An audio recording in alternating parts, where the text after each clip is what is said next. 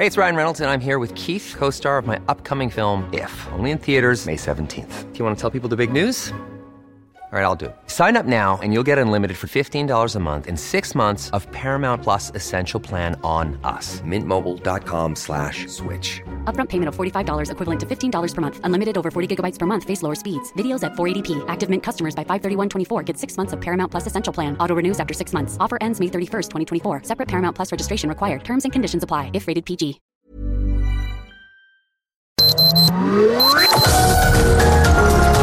Heraldo Media Group presenta Sergio Sarmiento y Lupita Juárez. Información veraz y oportuna con un toque personal y humano. Por El Heraldo Radio, donde la H suena y ahora también se escucha.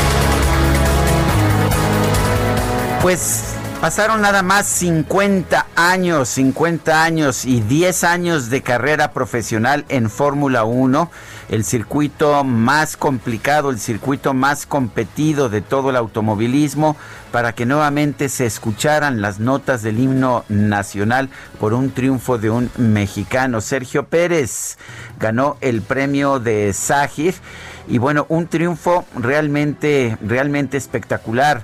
50 años han pasado desde que Pedro Rodríguez ganó el Gran Premio de, de Bélgica. Y bueno, fue en una carrera espectacular, como le digo yo.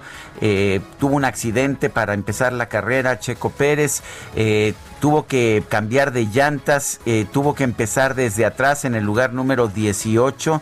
Con gran habilidad fue remontando uno tras otro, uno tras otro los lugares y después le ayudó un error táctico en los pits del equipo campeón de Mercedes, pero valió la pena. Y un muy emocionado Sergio Checo Pérez escuchó las notas del himno nacional ayer en el circuito de Sajir.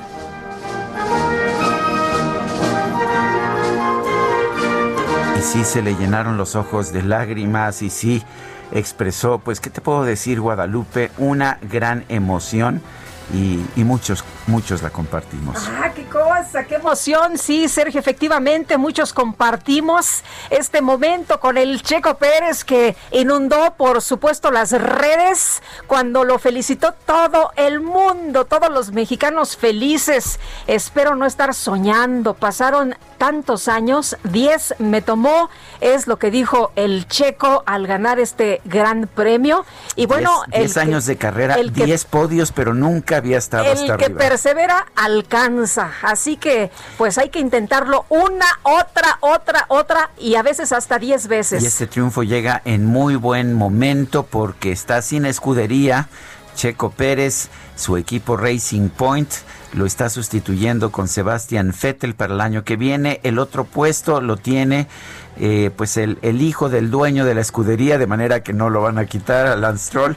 Eh, y bueno, pues esto quiere decir que en principio no tiene escudería para el año que viene, pero claro, el llegar con un triunfo como este, más un triunfo tan espectacular, eh, desde el lugar 18 que llegó a estar en la cuarta vuelta hasta el lugar número uno, no es fácil en ninguna circunstancia. Ah, pues qué emoción y qué momento. Oye, el presidente de la República envió un, mensaje en su cuenta de Twitter, y bueno, pues felicitando al checo, ¿no? Ahí todo mundo muy, muy contento y muy emocionado, por supuesto. Eh, ¿Ibas a comentar algo? No, no, nada más, igual que todos. Este, sí. Ahí está, ya estaremos hablando sobre el tema. Espero que a usted sí. le haya gustado eh, esta carrera. Y bueno, yo esta vez, yo usualmente me las he hecho todas en, en vivo. vivo. Uh -huh. Esta vez no pude, estaba yo en Ciudad de las Ideas y no podía. Era sí. la mera hora de Ciudad de las Ideas, pero me acomodé a las 6 de la tarde para la repetición y la vi toda. Y la viste toda. Ay, qué, qué cosa, qué cosa. Oye, pensé que ibas a comentar el tuit de el expresidente Calderón, ¿no? Que le dijo al presidente López Obrador, bueno, por fin estamos de acuerdo en algo al felicitar al checo. ah, qué cosa. El, el expresidente Calderón muy fanático de la Fórmula 1, él ve todas las carreras, me consta. Bueno, pero tenemos más Tenemos más información, información importante que tiene que ver con la prima del presidente Andrés Manuel López Obrador. Petróleos Mexicanos ordenó rescindir todos los contratos en los que la empresa Litoral Laboratorios Industriales, propiedad de Felipa Guadalupe Obrador Olán, prima del presidente Andrés Manuel López Obrador, ha participado. El presidente ha sido y es muy categórico en el sentido de que por ninguna circunstancia se permita la asignación de contratos a sus familiares, de acuerdo con lo que dio a conocer la petrolera a través de un comunicado este sábado, por ahí de, las eh, cuatro 4 de la tarde salió este comunicado y en la actual administración la compañía ha participado en cuatro licitaciones públicas internacionales en las que resultó ganadora en dos ocasiones junto con otras empresas. El viernes 4 de diciembre se giró instrucciones para que se proceda a la rescisión de cualquier contrato en los que Litoral Industriales participe directamente o en conjunto con otras empresas. Esto significa pues que sí había información exacta de que familiares, en este caso la prima del presidente, pues sí tenía que ver con estos contratos de Pemex. Se dio a conocer hace apenas unos días esta información. Eh, Petróleos Mexicanos informó que se va a realizar una investigación de cómo se llevaron a cabo los concursos en los que participó Obrador Olán con el propósito de deslindar responsabilidades y dictaminar las consecuencias que se deriven de la inobservancia a las instrucciones del mandatario y de los propios procesos normativos de la petrolera. Una información periodística de Carlos Loret que reveló precisamente esta circunstancia en su cuenta de Twitter. La prima del presidente López Obrador dijo que ella misma estaría explicando esta mañana en la mañanera eh, sobre esta situación por ella misma ante esto que ella calificaba pues no era preciso. Eh, es como cuando invitan en la mañana, a la mañanera a los representantes de Constellation Brands a explicar su punto de vista o de las farmacéuticas, ¿verdad? Creo que es un poquillo diferente. Ah, bueno, para que veas que todavía hay clases sociales en este país. Bueno, el sector privado y el gobierno federal no se han puesto de acuerdo sobre las reglas que se deben aplicar al outsourcing, a la subcontratación laboral pero sí hay un acuerdo para aplazar la decisión hasta el próximo mes de febrero. La decisión se va a dar a conocer hoy en una reunión en Palacio Nacional a la que se espera se sume el sector obrero. Esto lo ha dicho una fuente que participa en el equipo técnico de las negociaciones que iniciaron el 23 de noviembre. Estaremos al pendiente. Son las 7 de la mañana con 7 minutos.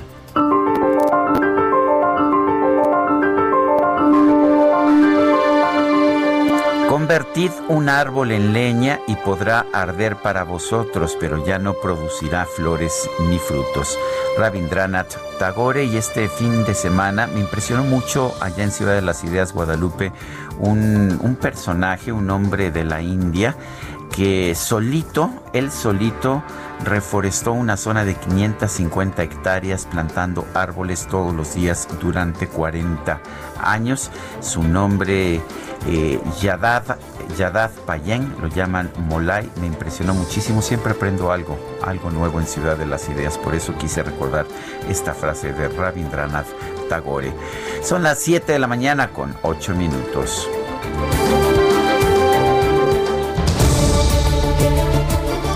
Y las preguntas, ya sabe usted que nos gusta preguntar.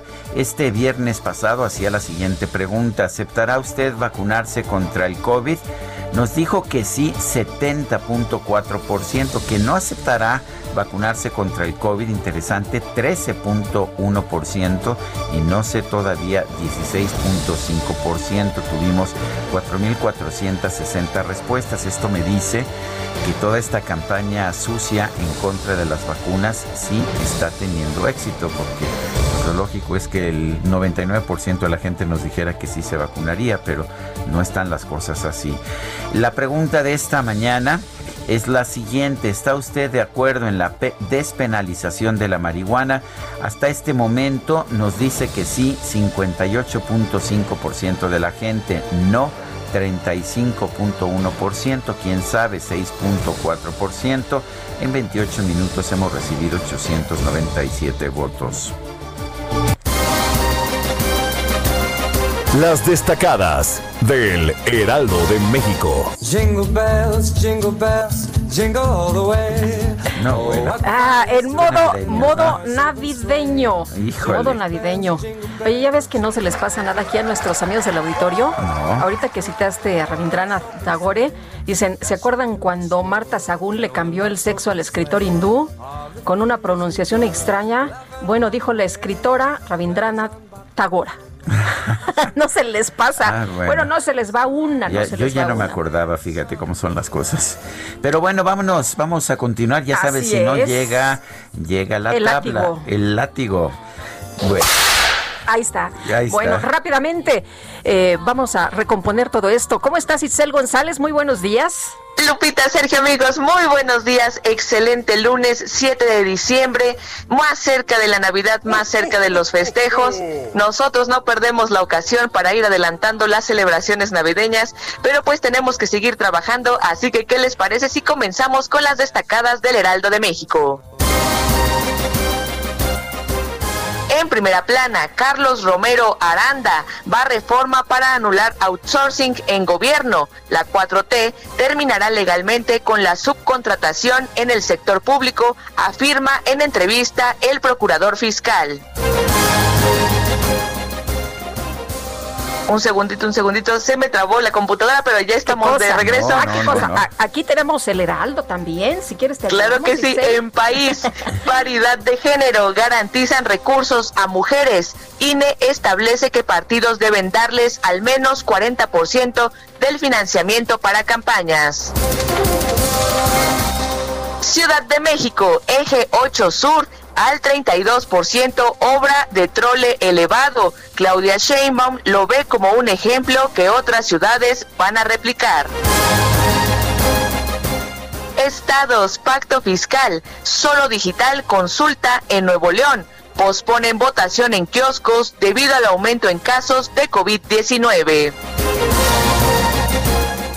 Orbe, Reino Unido, arranca el reparto de vacuna. Mañana inicia la campaña de vacunación con el antídoto de Pfizer. La reina también será inoculada en las próximas semanas. Meta a lo grande. El piloto mexicano realiza un gran gran premio y consigue su primera conquista en la Fórmula 1. Y finalmente, en mercados futuro en riesgo ven amenazas a pensiones. Desempleados acuden al fondo de jubilación para salvar la crisis económica. Lupita, Sergio, amigos, hasta aquí las destacadas del Heraldo. ¡Feliz lunes! Igualmente, Itzel, gracias. Buenos días.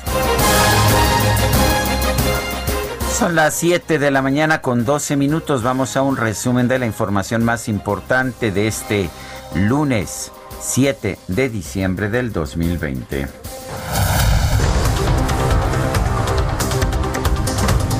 El director general de epidemiología, José Luis Salomía, señaló que durante las últimas semanas la Ciudad de México, Querétaro, Aguascalientes, Zacatecas, Guanajuato, Sonora y Baja California han incrementado sus registros de casos de COVID-19 por cada 100.000 habitantes.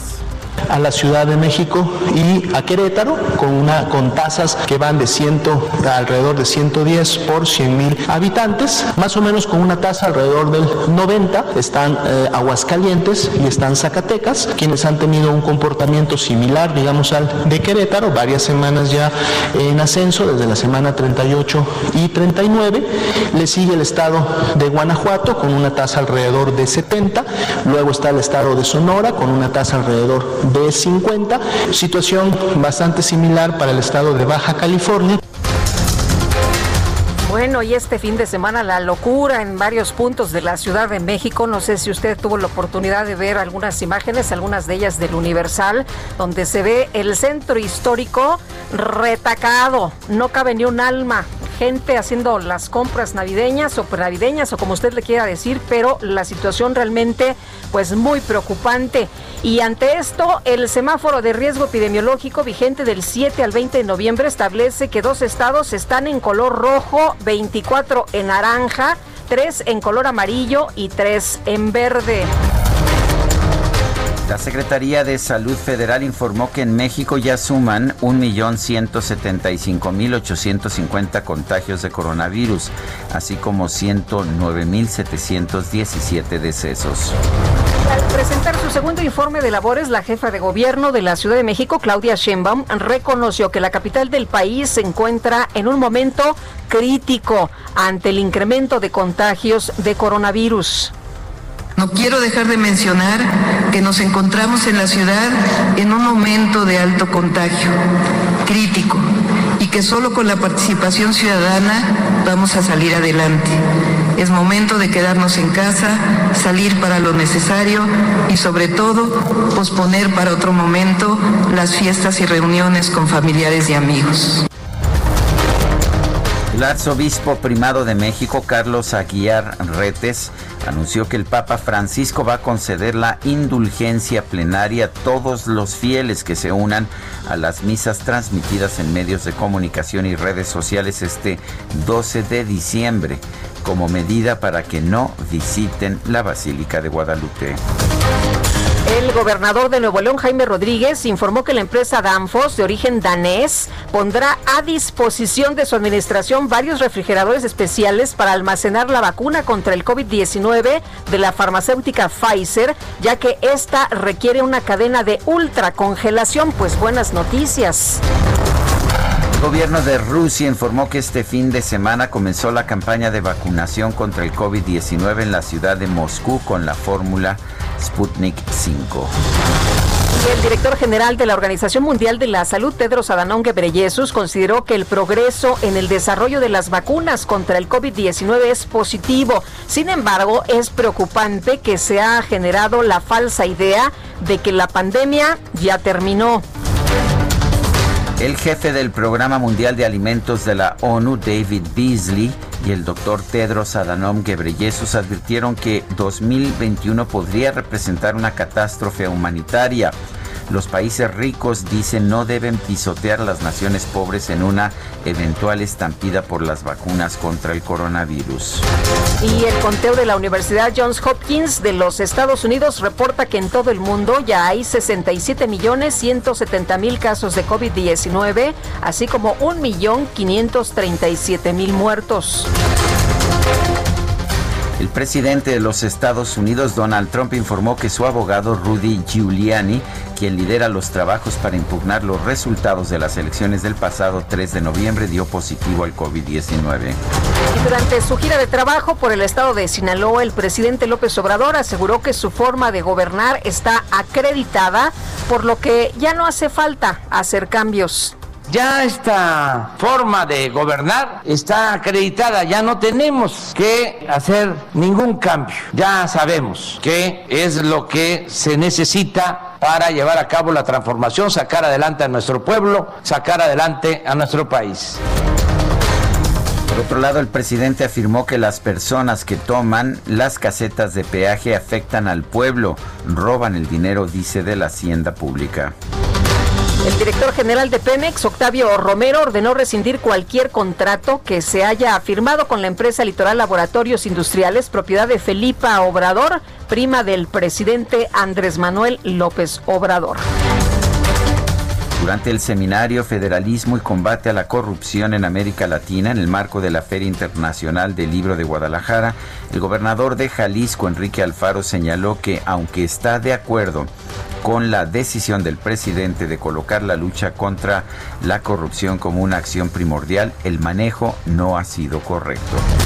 El Consejo Nacional del PAN aprobó postular candidatos a diputados federales en alianza con el PRI y el PRD. El dirigente nacional del partido, Marco Cortés, advirtió que no van a aceptar políticos impresentables.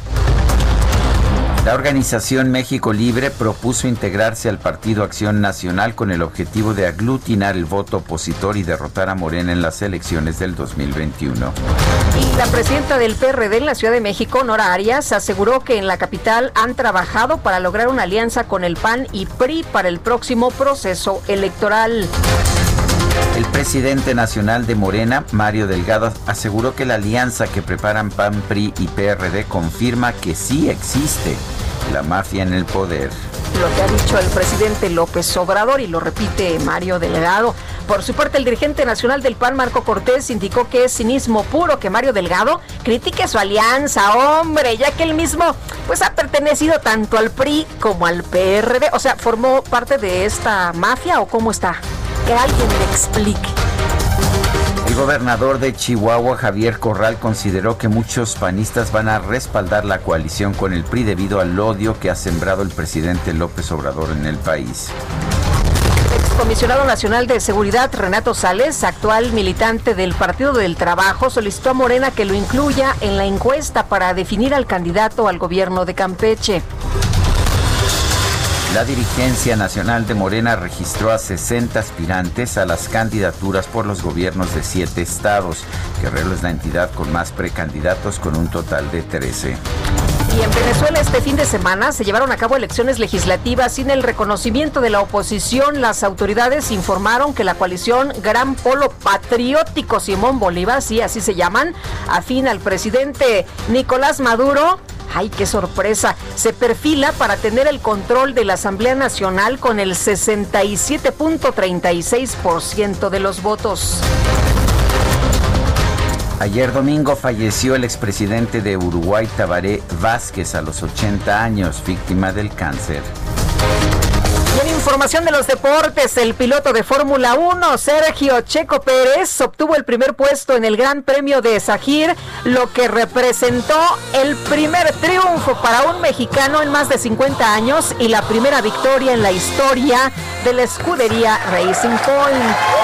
Aplausos, aplausos para Checo.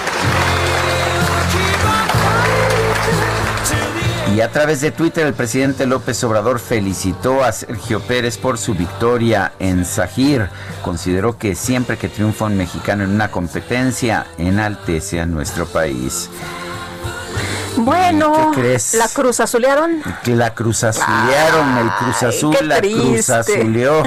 Y dicen que el que cruz azulea bien, buen cruz azuleador será. Ah, muy mal. Bueno, muy los. Pumas de la UNAM golearon 4-0 a Cruz Azul en la vuelta de la semifinal del torneo Guardianes 2020. Iban 4-0 atrás, pero empataron el marcador global a cuatro tantos y los Pumas de la UNAM acceden a la siguiente, al siguiente paso por mejor posición en la tabla general.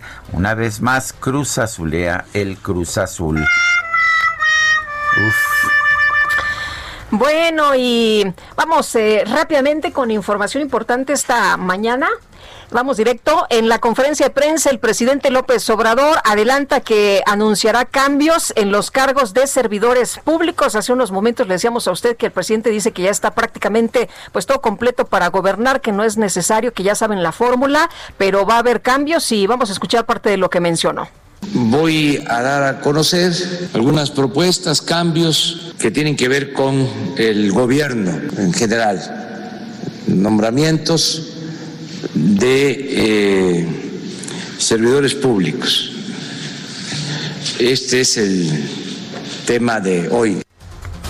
Bueno, pues hace unos días se fue Alfonso Romo, ¿no? Y ahora anuncia eh, cambios, más Vamos a cambios. escuchar cuáles son esos cambios y vamos a pues a juzgarlos entonces. Y por otra parte es 7 de diciembre de 1935.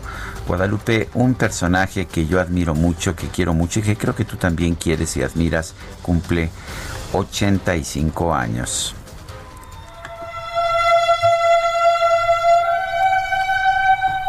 Somos novios, pues los dos sentimos mutuo amor profundo.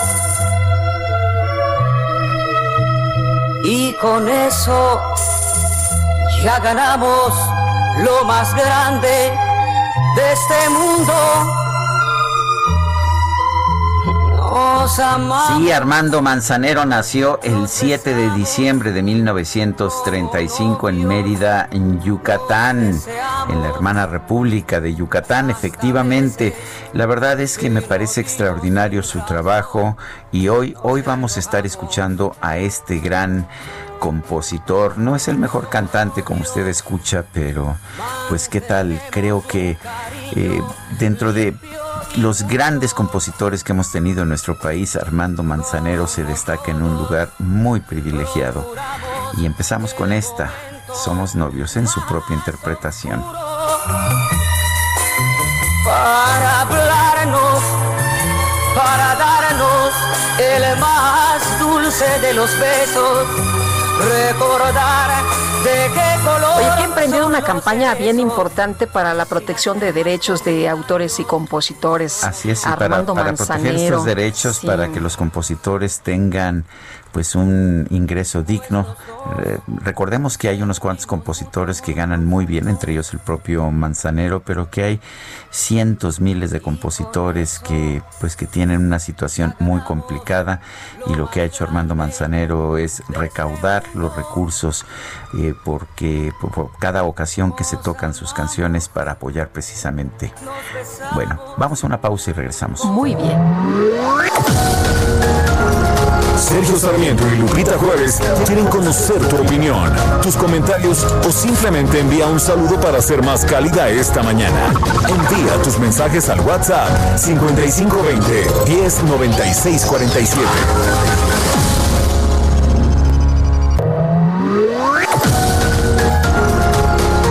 Continuamos con Sergio Sarmiento y Lupita Juárez por El Heraldo Radio.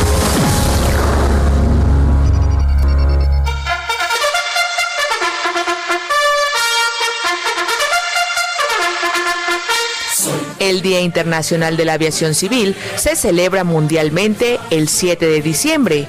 En 1997, la Asamblea General de las Naciones Unidas lo proclamó oficialmente.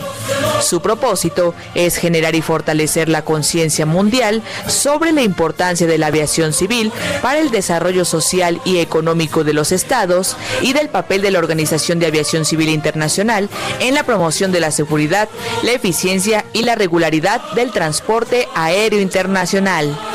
La ONU y las naciones del mundo adoptaron la Agenda 2030 y se embarcaron en una nueva era en el desarrollo sostenible del planeta. La importancia de la aviación como un motor de la conectividad global nunca ha sido más relevante para los objetivos del Convenio de Chicago de mirar el vuelo internacional como elemento propiciador fundamental de la paz y la prosperidad mundial. Cada cinco años, coincidiendo con los aniversarios de la Organización de Aviación Civil Internacional, el Consejo de este organismo establece un tema especial de aniversario para el Día de la Aviación Civil Internacional. Entre estos años de aniversario, los representantes del Consejo seleccionan un solo tema que cubra el periodo intermedio de cuatro años. El Consejo ha decidido que hasta 2023 el tema de este día será fomentar la innovación para el desarrollo de la aviación mundial. De hoy envío el nombramiento. Estamos escuchando directamente al presidente en su mañanera. De Graciela Márquez Colín para que sea miembro de la Junta de Gobierno del Instituto Nacional de Geografía y Estadística, el INEGI. Graciela Márquez Colín, que actualmente se desempeña como secretaria de Economía. Graciela Márquez Colín va a estar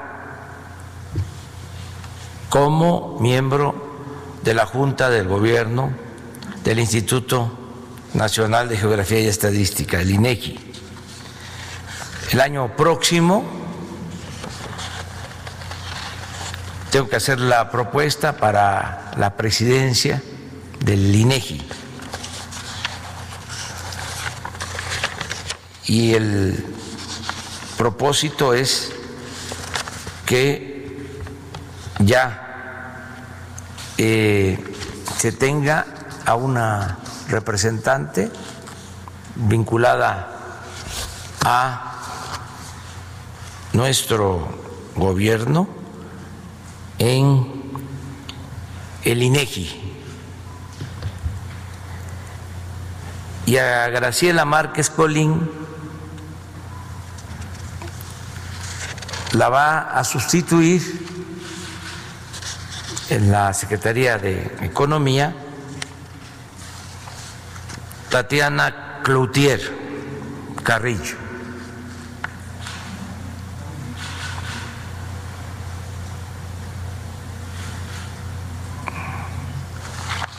Tatiana Cloutier a la, a la Secretaría de Economía. A propósito, Galia Borja Gómez, quien actualmente es tesorera de la Federación, va a ir, va a ser nominada para el Banco de México.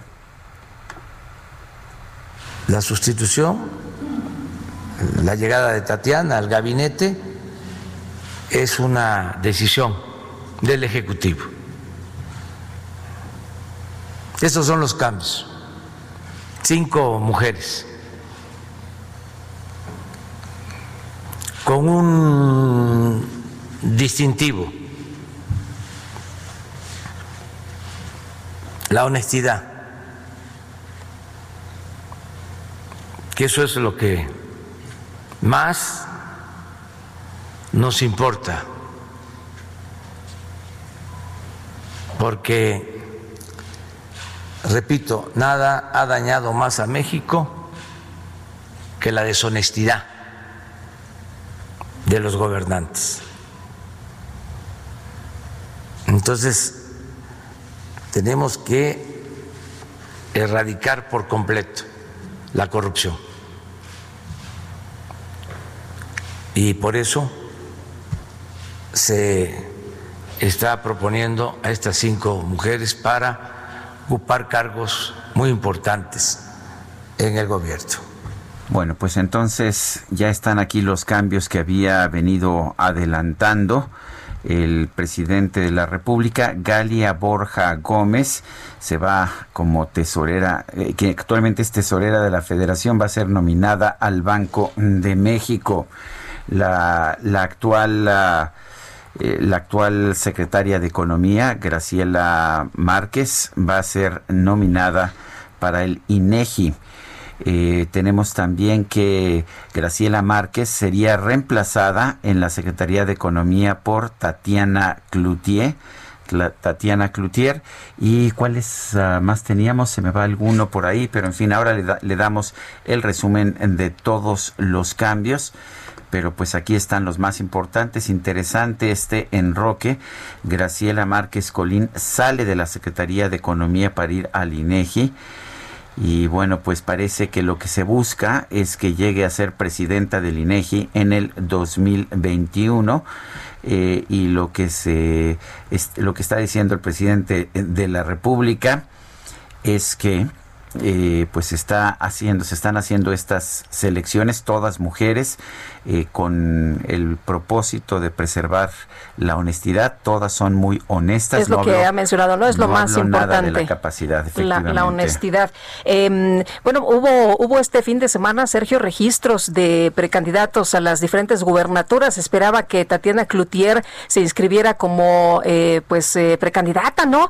Al gobierno, de, Nuevo, León. Vimos las listas este fin de semana. Curiosamente no estaba. ¿Será un premio de consolación? Pues quién sabe, ya había convocado una conferencia, todo el mundo pensaba que era para anunciar esto de la candidata, de la, pues, eh, de su inscripción a la candidatura, y bueno, pues resulta, resulta que se va a economía. Eh, falta por ahí Ana Laura López Bautista, no sé si, si la habías mencionado, coordinadora general de puertos y marina en sustitución de Rosa Isela Rodríguez. En fin, en un momento le tendremos toda la, lista, la lista ya, completa. Me parece que tenemos, uh, que tenemos todos los cambios.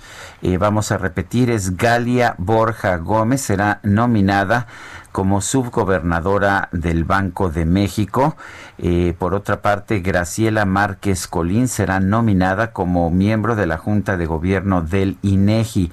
Tatiana Cloutier reemplazará a Graciela Márquez Colín en la Secretaría de Economía.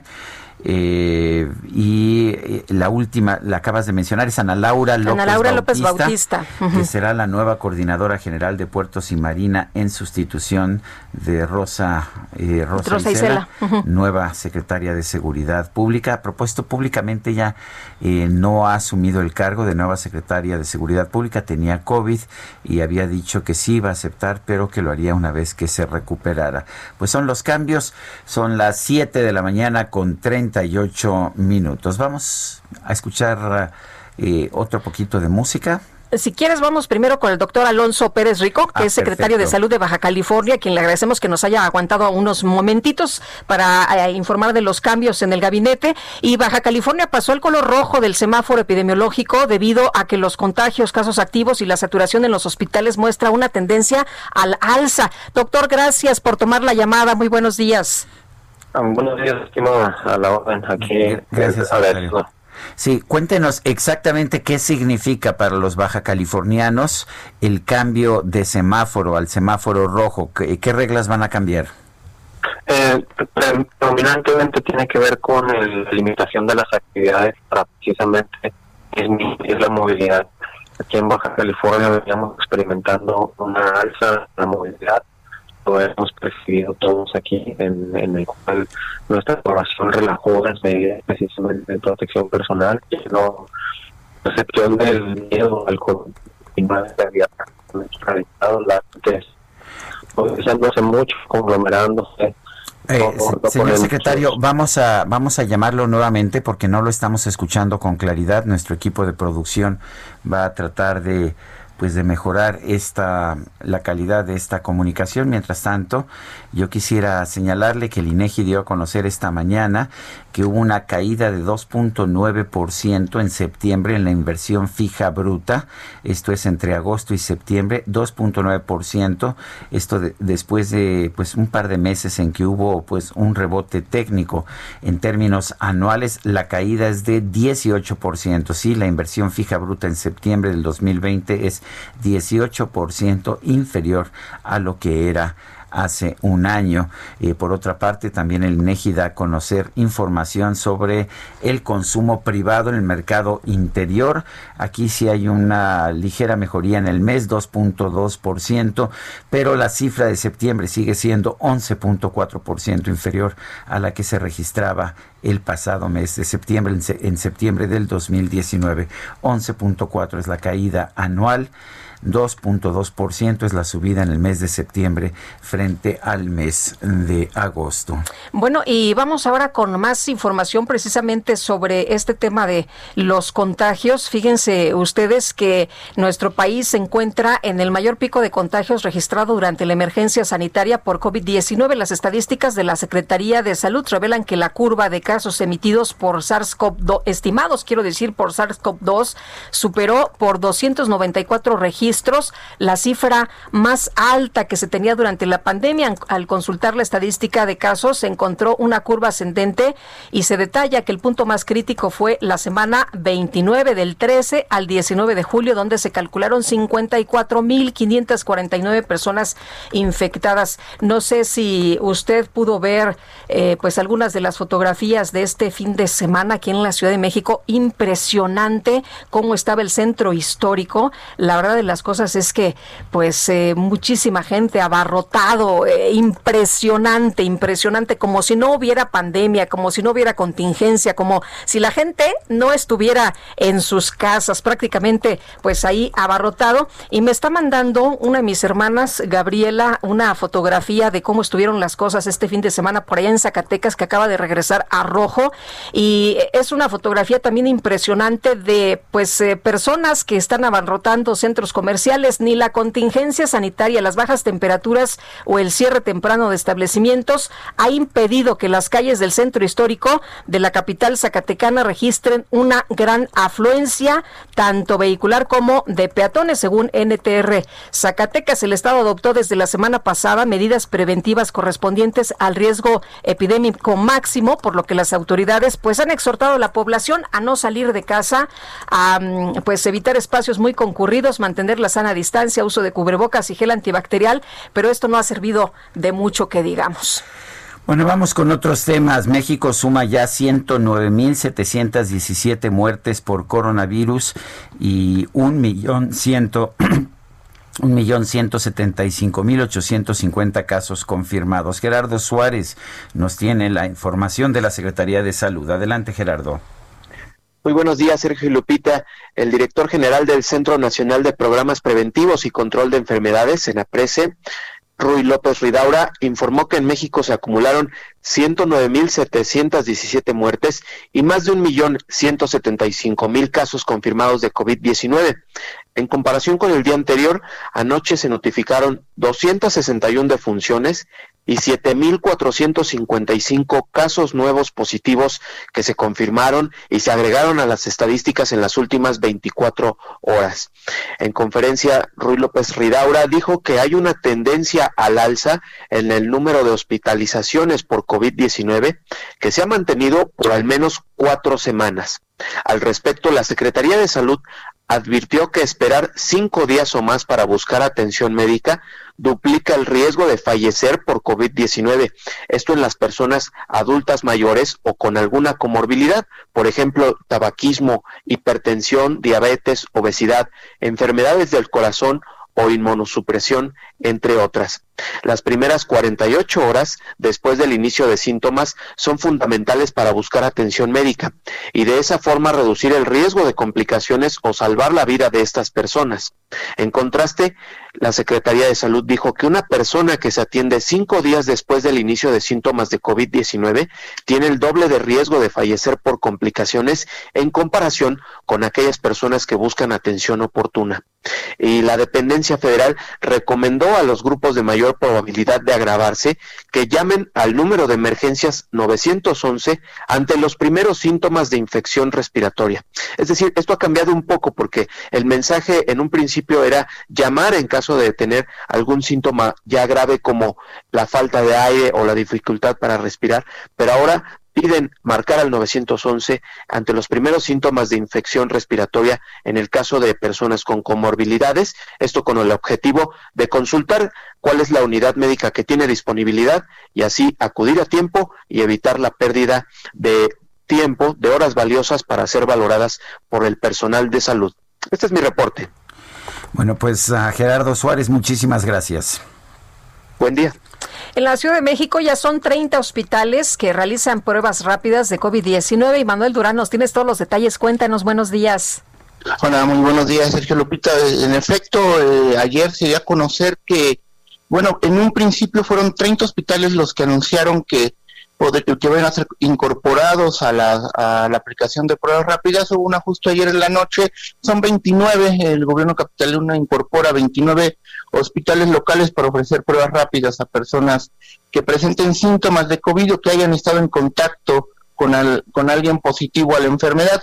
Se trata de una nueva acción del plan para fortalecer eh, la atención prioritaria en colonias con el mayor índice de pandemia activa. De esa forma, esto este, ya son 200, 229 puntos para la atención prioritaria, es decir, hay 117 centros de salud, 33 kioscos de salud en colonias, 50 macroquioscos que están principalmente en esplanadas de las alcaldías y ahora los 29 hospitales de la red que se incorporan para poder atender de manera directa a los a los ciudadanos. En estos lugares están disponibles las pruebas rápidas de antígeno, las cuales puede, tienen resultados en solo 20 minutos, la ubicación de los macroquioscos, kioscos de la salud y, y, demás se, se, pueden encontrar en la, en la página de, de la Secretaría del Gobierno de la ciudad, también en sus redes sociales. El objetivo del gobierno es aplicar 20 mil pruebas diarias para detectar y aislar a la mayor cantidad de casos positivos y darle seguimiento médico, precisamente por lo que decía mi compañero, para que no esperen a, eh, tiempo y lleguen tarde a los servicios médicos, porque además se les da un apoyo económico y alimentario por medio del programa Hogares Responsables y Protegidos. Y también ayer mismo se dio a conocer que se, que, se, aumentan los centros de salud que van a, a, tener eh, servicio todos los días del año y con eso también se busca este, tener una cobertura eh, universal y gratuita en, en, el sector en medio de esta pandemia, Sergio Lupita. Muy bien, pues muchas gracias, muchas gracias Manuel por este reporte. Hasta luego. Bueno, la Arquidiócesis Primada de México hizo un llamado urgente a los ciudadanos a quedarse en casa en estos tiempos de peregrinaciones. Y fíjese usted cómo son las cosas que el arzobispado tiene apoyo de una persona muy Tiene la vara alta, ¿verdad? Sí, pues eso sí, lo apoya el propio, el propio Papa, el propio obispo de Roma. Pero vamos con Jorge Almaquio que nos tiene toda la información. Adelante, Jorge. ¿Qué tal, Sergio Lupita, amigos? Así es, la Arquidiócesis Primada de México hizo de manera inédita un llamado urgente a los ciudadanos a quedarse en casa, limitar sus salidas, evitar las reuniones innecesarias, especialmente en espacios cerrados, extremar las medidas de prevención y reaccionar lo más pronto posible si existe la mínima sospecha de ser portadores del virus.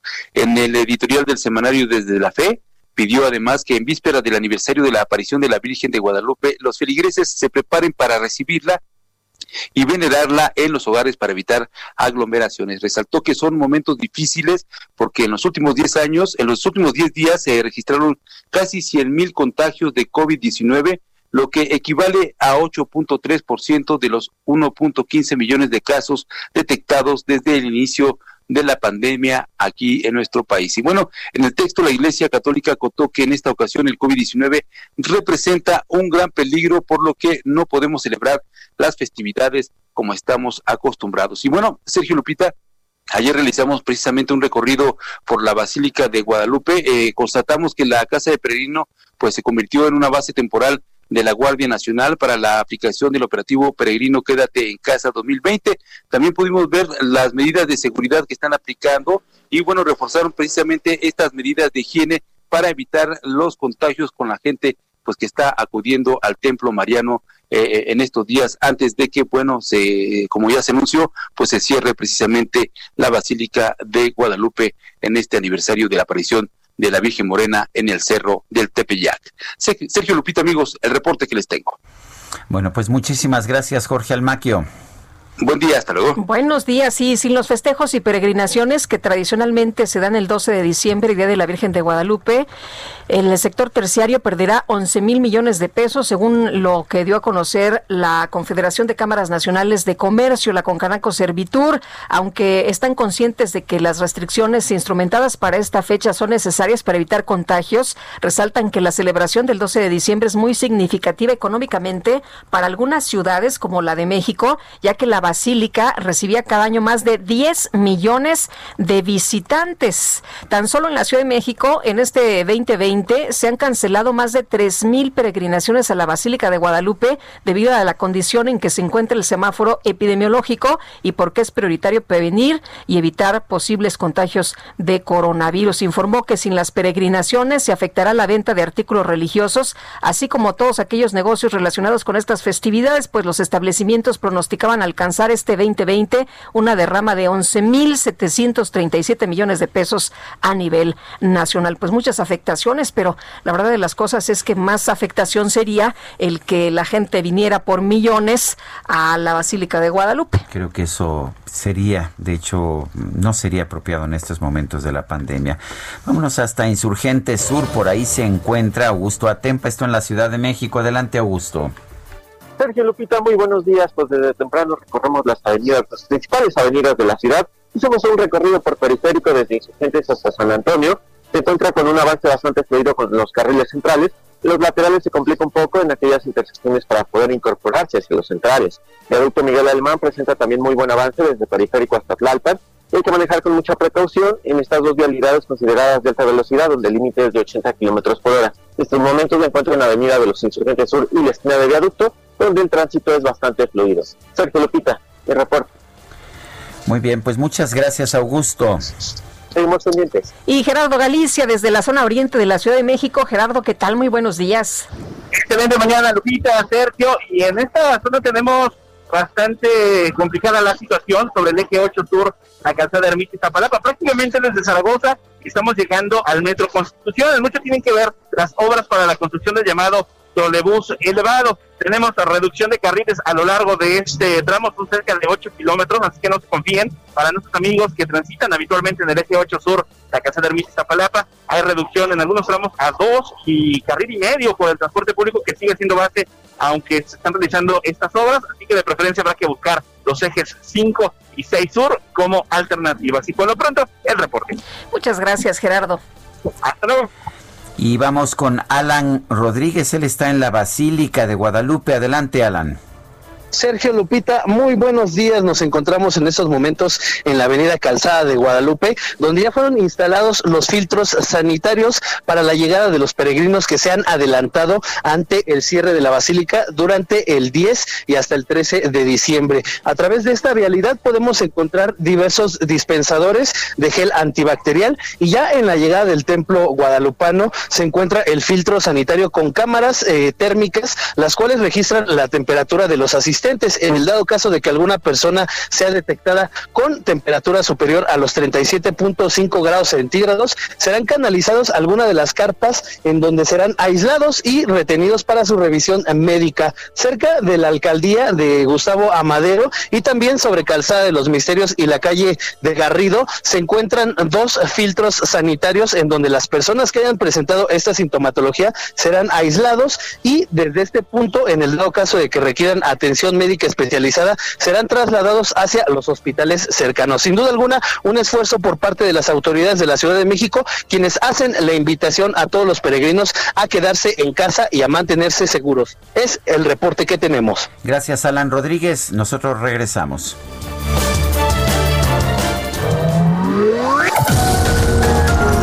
Sergio Sarmiento y Lupita Juárez quieren conocer tu opinión, tus comentarios o simplemente envía un saludo para ser más cálida esta mañana.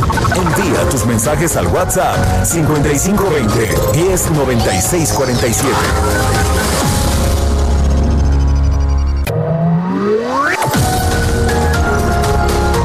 Continuamos con Sergio Sarmiento y Lupita Juárez por El Heraldo Radio.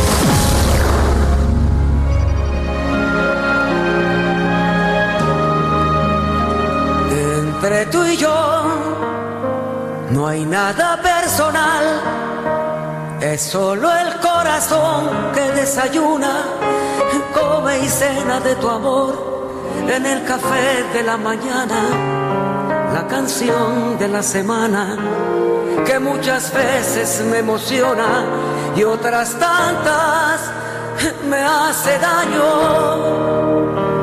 Entre tú y yo no hay nada encanta Guadalupe esto que se llama Nada Personal, en que Armando Manzanero canta con Lisette una de sus, una de sus canciones, de sus éxitos ah, ya de este siglo XXI, no de los originales.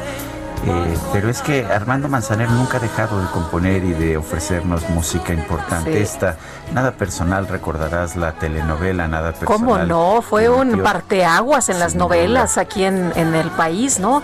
Eh, pasamos de aquellas historias donde, pues... eh, edulcoradas, Sí. este, cursis y donde pues se presentaban problemas reales, ¿no? Contemporáneos, en fin. nada personal de Pigmenio Ibarra. este, Por cierto. Por cierto, no, no soy santo de su devoción, no me quiere mucho, yo lo admiro mucho como productor de, de series, de, de telenovelas, ciertamente hizo nada personal, hizo mirada de mujer también, grandes obras.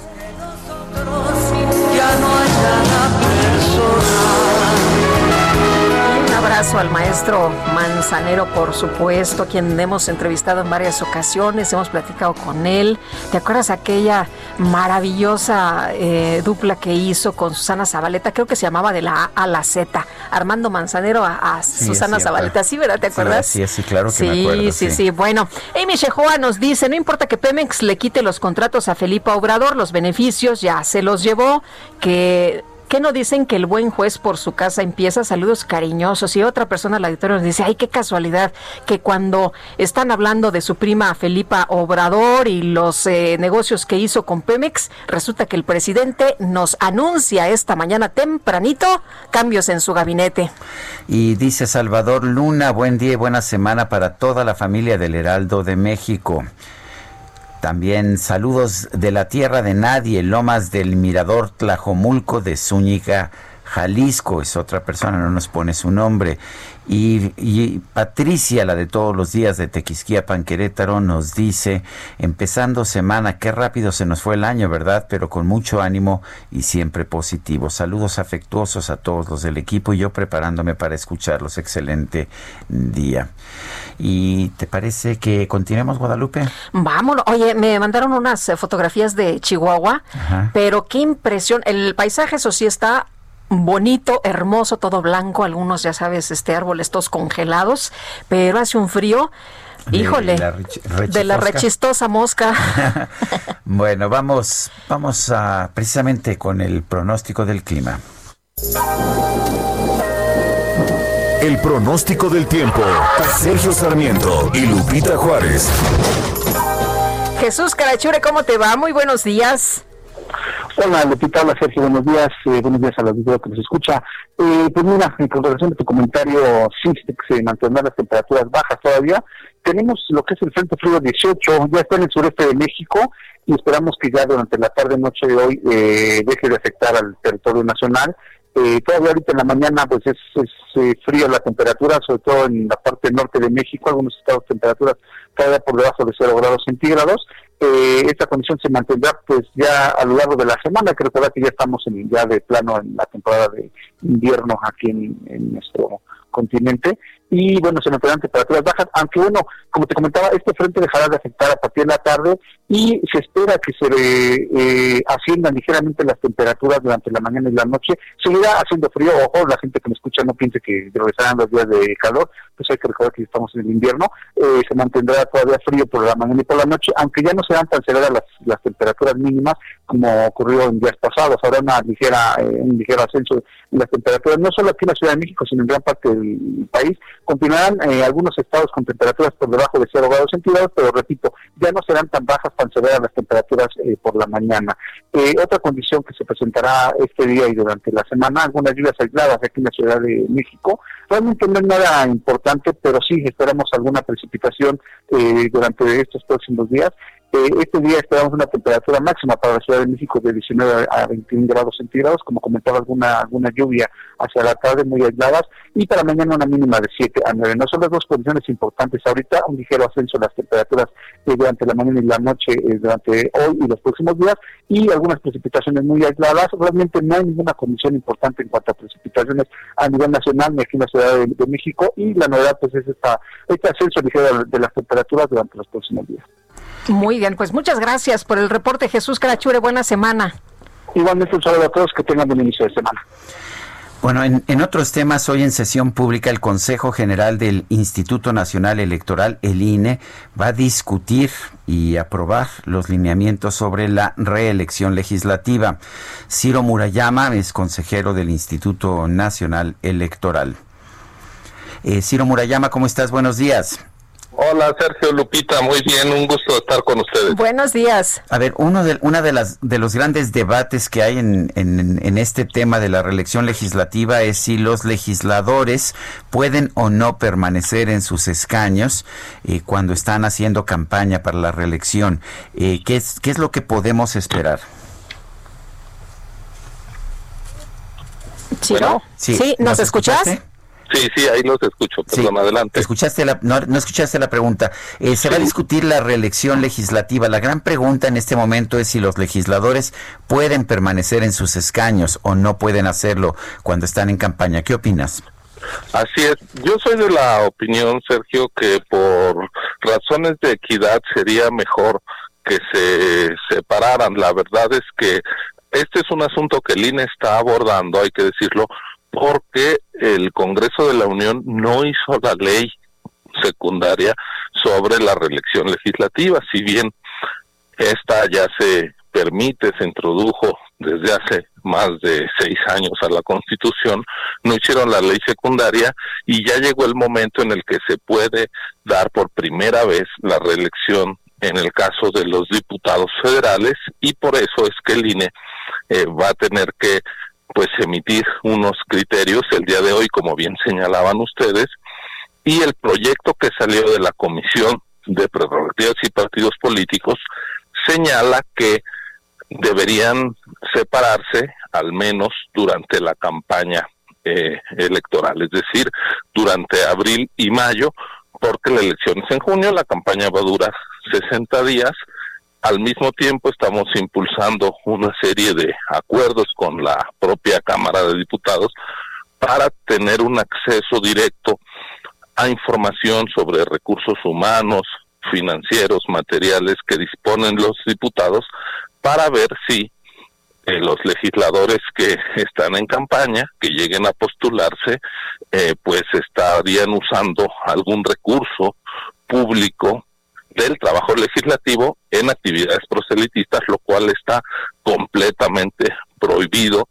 Incluso se trataría de un delito usar recursos para un fin público, como es el trabajo legislativo, en querer obtener ventajas de índole electoral. Entonces, pues hoy vamos a dar ese debate, vamos a ver cómo se resuelve el asunto. Sé que hay colegas míos que tienen una postura diferente a la que yo estoy diciendo y que están por permitir que se mantengan en el cargo eh, y, yo me, me sostendré en la postura de la Comisión de Prerrogativas y lo importante pues sobre todo es evitar que este, que es un derecho ya constitucional y que no está mal que tengamos legisladores más profesionalizados, que los que mejor desempeñan su labor sigan al frente y de la Cámara no lleguen solo novatos. Es decir, algo que ocurre en prácticamente todos los parlamentos del mundo empiece a ocurrir en México, pero nuestra preocupación se limita exclusivamente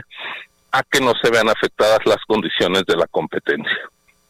¿Qué es lo que dice eh, el, Instituto Nacional Electoral? ¿Qué es lo que dice la ley? Porque pareciera que eh, hay una lucha muy fuerte entre lo que dice el Instituto Nacional Electoral y lo que quieren los eh, legisladores, ¿no? Y ahí se ha dado este, pues prácticamente enfrentamiento. Los legisladores, algunos dicen que el INE no se puede meter, pero ¿qué es lo que dicta la, la ley? ¿Qué es lo que nos señala? Es que no hay ley. Es justo lo que te comento, Lupita. No hicieron la ley entonces está la constitución y no hay ley que diga cómo se presentan y con qué reglas a la reelección. Fueron omisos por más de seis años y entonces el INE hace su trabajo y ya que el INE está haciendo su trabajo, se nos acercaron y nos dijeron, oigan, es que lo tienen que hacer así. Perdónenme, pero si ustedes no hicieron su trabajo, no nos tienen que dictar ahora cómo asumir nuestros criterios como autoridad. Ah, ahora, si ustedes lo hubieran hecho ley, adelante, ¿no? Pero Ciro, eh, está el, el, ¿tiene el INE facultades para pues legislar en suplencia del legislador? Para, para reglamentar, sí, y te doy algunos ejemplos. Tampoco está desde mil, no, de, perdón, desde 2007 la eh, ley secundaria sobre el artículo 134 constitucional que prohíbe a los servidores públicos eh, hacer eh, uso de su imagen en las campañas publicitarias, ni de su voz, ni de su nombre, y les prohíbe eh, intervenir en asuntos electorales. Y desde hace eh, 13 años, el INE, a través de sus criterios, ha estado regulando el asunto, incluso el pasado viernes la Comisión de Quejas y Denuncias emitió una medida cautelar contra el presidente de la República por sus dichos en Baja California, criticando distintas alianzas, porque ya se está metiendo en el terreno electoral y está criticando decisiones políticas de distintos partidos, cuando la Constitución en su artículo 134 dice muy claramente que eh, los servidores públicos y por supuesto los gobernantes no deben tratar de incidir en las preferencias electorales de la ciudadanía. Entonces, eh, el problema es cuando los legisladores no hacen su trabajo y la constitución dicta algo, hay que obedecer a la constitución, pero ¿cómo la obedeces? Pues a través de disposiciones reglamentarias del INE. El INE no quiere invadir, por favor, a la Cámara de Diputados, ellos son la representación de la nación y el Senado del Pacto Federal, pero si ellos no hacen su trabajo, pues tenemos que eh, poner las reglas, por ejemplo, la este se va a valer siendo reelección, que te postules por un distrito distinto, en realidad no sería una reelección, porque no irías frente a el mismo electorado que te votó una vez. Eso no está detallado en la Constitución porque en la Constitución ya de por sí tenemos un texto bastante extenso, no puedes tener la letra chiquita de todas las leyes. ¿Qué pasa cuando no se hacen las leyes? Oye, ¿qué, qué, tú, qué, qué, planteas? Eh, ¿Cómo podríamos o cómo podrían hacerle para que haya eh, ahora sí que piso parejo? Pues tener mucho cuidado en que los recursos de la Cámara se usen solo para la Cámara, es decir, que el personal contratado para el apoyo legislativo no acabe haciendo campañas, que los módulos de los diputados de atención ciudadana no se vuelvan casas de campaña, que no estén usando los boletos de avión para desplazarse a sus actividades Se ve difícil, ¿no? etcétera, etcétera. Bueno, es que es la Constitución. Si las cosas fueran fáciles, pues quizá eh, no las estaríamos discutiendo siquiera, ¿no? Pero eh, creo que un principio, el de la equidad en la contienda, no se debe echar en saco roto por la posibilidad eh, de reelección, porque eso sí implicaría pues un piso muy disparejo, es decir, que quien ya es diputado tiene presencia, tiene este eh, ya la experiencia legislativa, además tenga recursos de origen prohibido, pues eso sí sería inaceptable, ¿no? Ciro, eh, Ciro Murayama, consejero del Instituto Nacional Electoral, gracias por estar con nosotros esta mañana. Al contrario, Sergio Lupita, un gusto como siempre, que estén muy bien. Gracias, igualmente, buenos días. Y son las 8 con 14 minutos. El Químico Guerra con Sergio Sarmiento y Lupita Juárez. Guerra, ¿cómo te va? Buenos días. Buenos días, Sergio Lupita. Buen inicio de semana. Fíjense que Marta Delgado, la subsecretaria de Relaciones Exteriores, ella está eh, con asuntos multilaterales y todos los derechos humanos, pero ha, dado una declaración importante en el sentido de haber destrabado, ¿verdad?, obstáculos que había para que México adquiriera en una forma expedita, pues la vacuna contra el COVID-19. Parece ser que se van a tener las primeras 250 mil dosis todavía en este año. Es importante ver que ya se están eh, colocando, digamos, dosis importantes en diversos países y lo que hizo la subsecretaria creo que fue muy importante para poder pues, eh, eficientar, digamos, esta entrega de un portento del ser humano que fue que en un tiempo tan corto haber logrado obtener una y pues eso pone muy bien a México en ese sentido de estar eh, presente. Había muy bien también la eh, pues la Secretaría de Salud de estar apoyando estas medidas inclusive el poder dotar al personal de al personal médico al personal eh, de salud de todos los equipos antivirales que ya existen. También es una acción bastante nueva es tecnología muy muy reciente y que le permite personal de salud estar mucho más protegido al tener precisamente mascarillas guantes que tengan dentro de sí una eh, característica antiviral para protegerlos mucho más. México ha tenido un, eh, una cantidad importante, muy importante de decesos entre el personal médico y yo creo que la adquisición de la vacuna temprana junto con este equipo harían un binomio extraordinario que pondría a México a la vanguardia en, muchos países en este sentido. Así que dentro de lo malo que hemos estado oyendo, creo que estas son buenas noticias para iniciar la semana, Sergio Lupita. Bueno, pues yo estoy completamente de acuerdo contigo. Gracias, Químico. Muy buenos días, buenos días, Lupita. Muchas gracias, Químico, igualmente, muy buenos días. Y son las 8, las 8 de la mañana con 16 minutos. Vamos a, a, otros temas. Se dio a conocer el fallecimiento del empresario Jaime Camil Garza, padre del actor Jaime Camil, un empresario pues bastante bastante importante en nuestro país. Esto se dio a conocer a través de redes sociales. Jaime Camil Garza se encontraba hospitalizado desde días pasados.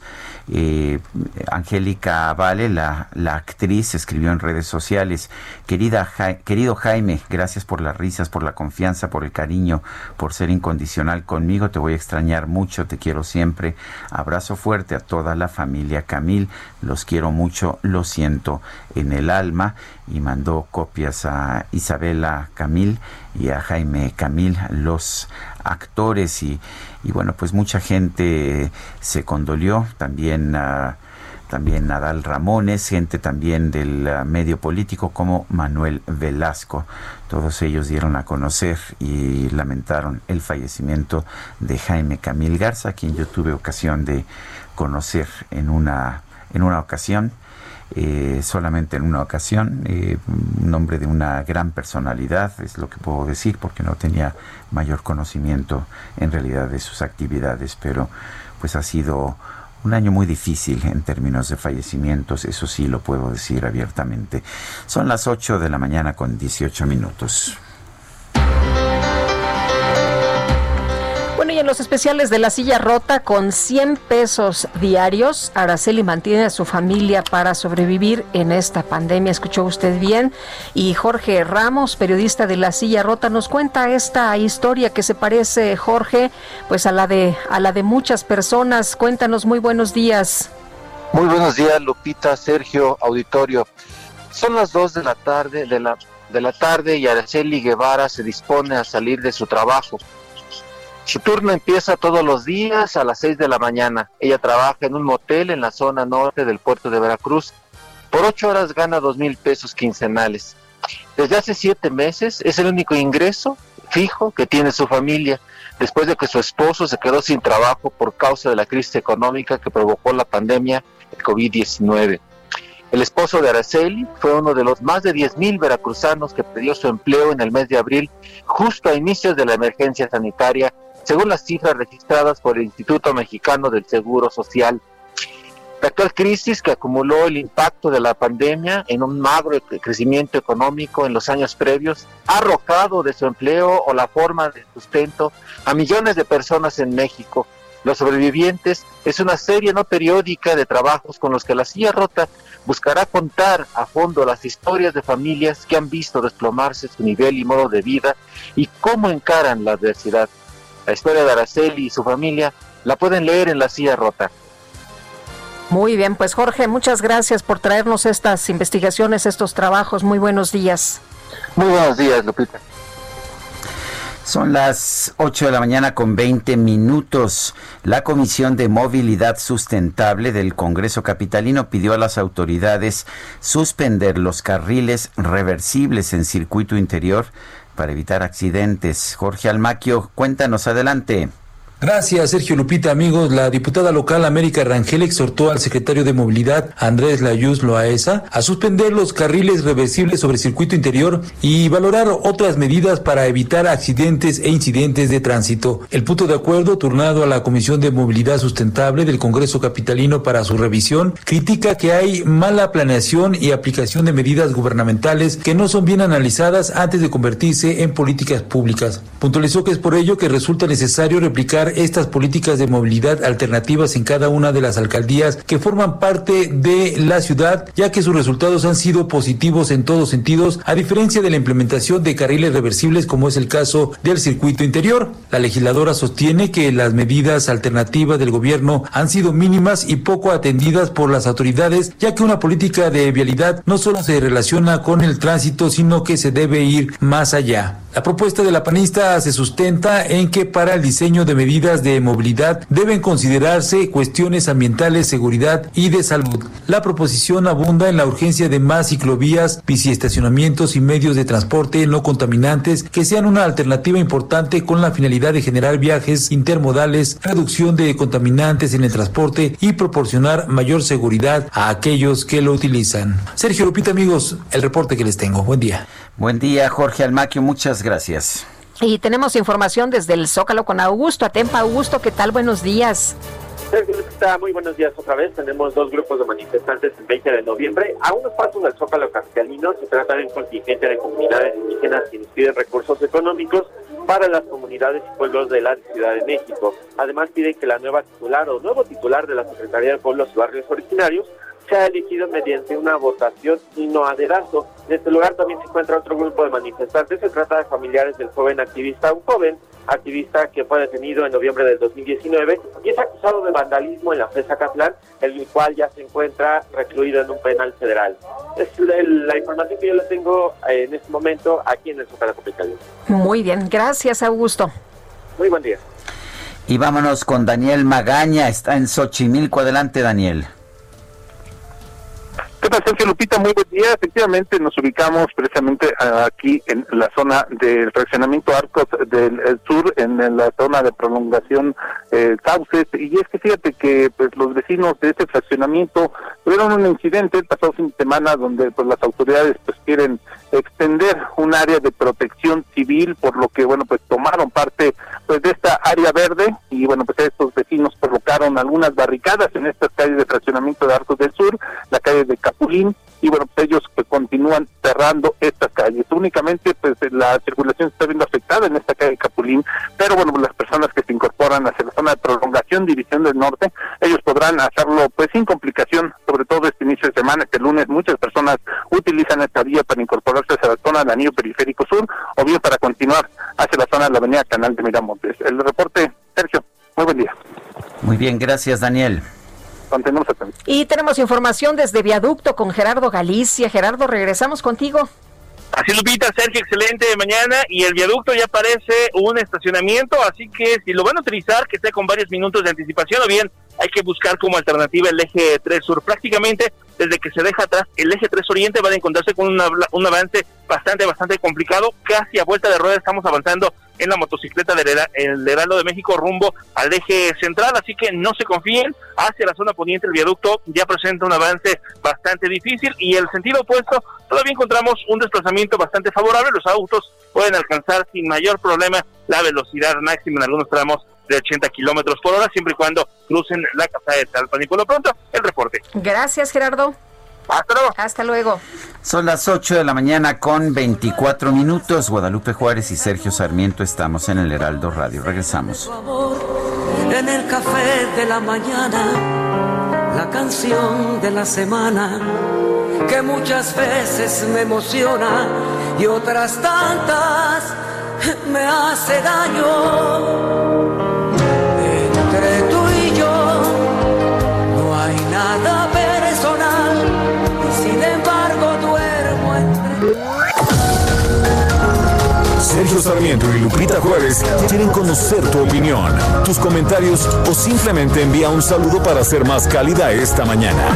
Envía tus mensajes al WhatsApp 5520 109647.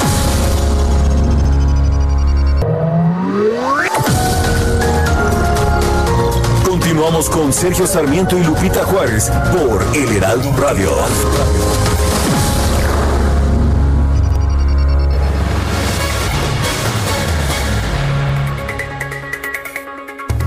Citibanamex presenta. ¿Qué tal amigos? Muy buenos días. Les platico que Educación Financiera Citibanamex fue el primer programa de educación financiera en el país y su misión por 16 años ha sido ayudar a las personas a administrar mejor su dinero. Para conocer más, invitamos a Juan Luis Ordaz, director de Educación Financiera de Citibanamex y coordinador del Comité de Educación Financiera de la Asociación de Bancos de México. ¿Qué es eso de la renta fija y la renta variable? Bueno, la renta fija es algo, vamos a decir, yo pongo mi dinero en algún lugar, pero desde el principio yo ya sé cuánto voy a ganar. Vamos a decir, lo voy a dejar ahí dos meses y yo ya sé al final de los dos meses que deje mi dinero cuánto voy a recibir. Son inversiones en renta fija eh, pues relativamente seguras, eh, porque ya sabemos cuánto es lo que nosotros vamos a obtener de ganancia. Si esta es la primera opción, si es la primera ocasión que nosotros vamos a invertir, este tipo de inversiones son las más recomendadas y algunos de los instrumentos pueden ser, por ejemplo, los CETES, los pagarés, donde podemos empezar a invertir. Las otras inversiones son las de renta variable. Como su nombre lo dice, varía lo que yo voy a ganar. A veces puede ser muy alto, a veces puede ser bajo. Sin embargo, a largo plazo, lo que se ha demostrado es que este tipo de inversiones tienden a ser buenas, tienden a, a darnos buenos rendimientos. Y como vimos, pues, por ejemplo, en la Afore, desde un peso ya podemos empezar a invertir. Citibanamex presentó Jaque Mate con Sergio Sarmiento.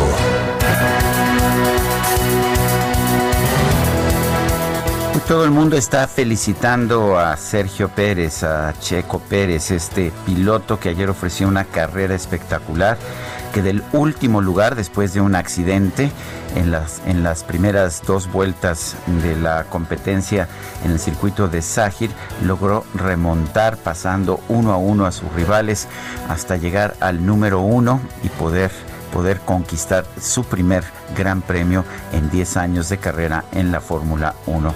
Se dice fácil, es absolutamente difícil, absolutamente complicado. Qué bueno que lo felicitó el presidente de la República, Andrés Manuel López Obrador, quien señaló que siempre que triunfa un mexicano en una competencia enaltece al país. Pero yo me pregunto qué habría pasado si el presidente de la República hubiera tenido que designar a los competidores mexicanos en carreras de automovilismo en los últimos años. ¿Habría elegido a los más honestos o a los más capaces? ¿Había ¿Habría establecido cuotas de género?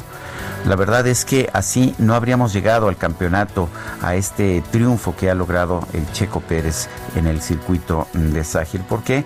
Porque por naturaleza, las competencias, por naturaleza, los eventos deportivos eh, son una meritocracia. Tiene que ir ganando, tiene que ir logrando lugares aquel que sea más capaz. Nosotros deberíamos pensar lo mismo en términos de la administración pública. Por supuesto que necesitamos gente honesta, pero también necesitamos gente capaz. A veces me parece, sin embargo, que el presidente designa no necesariamente a los más honestos, sino a los más cercanos, a quienes lo han apoyado, a sus amigos, a quienes han respaldado su movimiento político a lo largo de los años. Pero ya no hay ni siquiera un intento por designar a los más capaces. Siendo así, nunca tendremos a ganadores como el Checo Pérez en la Administración Pública Federal. Yo soy Sergio Sarmiento y lo invito a reflexionar.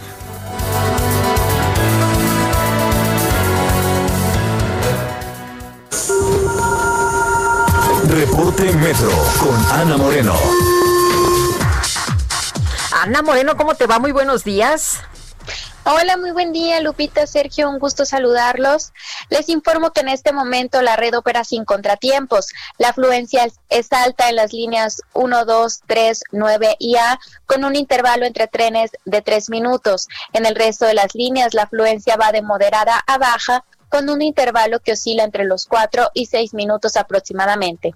Les informamos que como parte de las medidas por la contingencia sanitaria, del 10 al 14 de diciembre, las estaciones La Villa Basílica de la línea 6 y Potrero de la línea 3 se mantendrán cerradas para las personas usuarias que utilizan estas estaciones, tomen previsiones anticipando su viaje.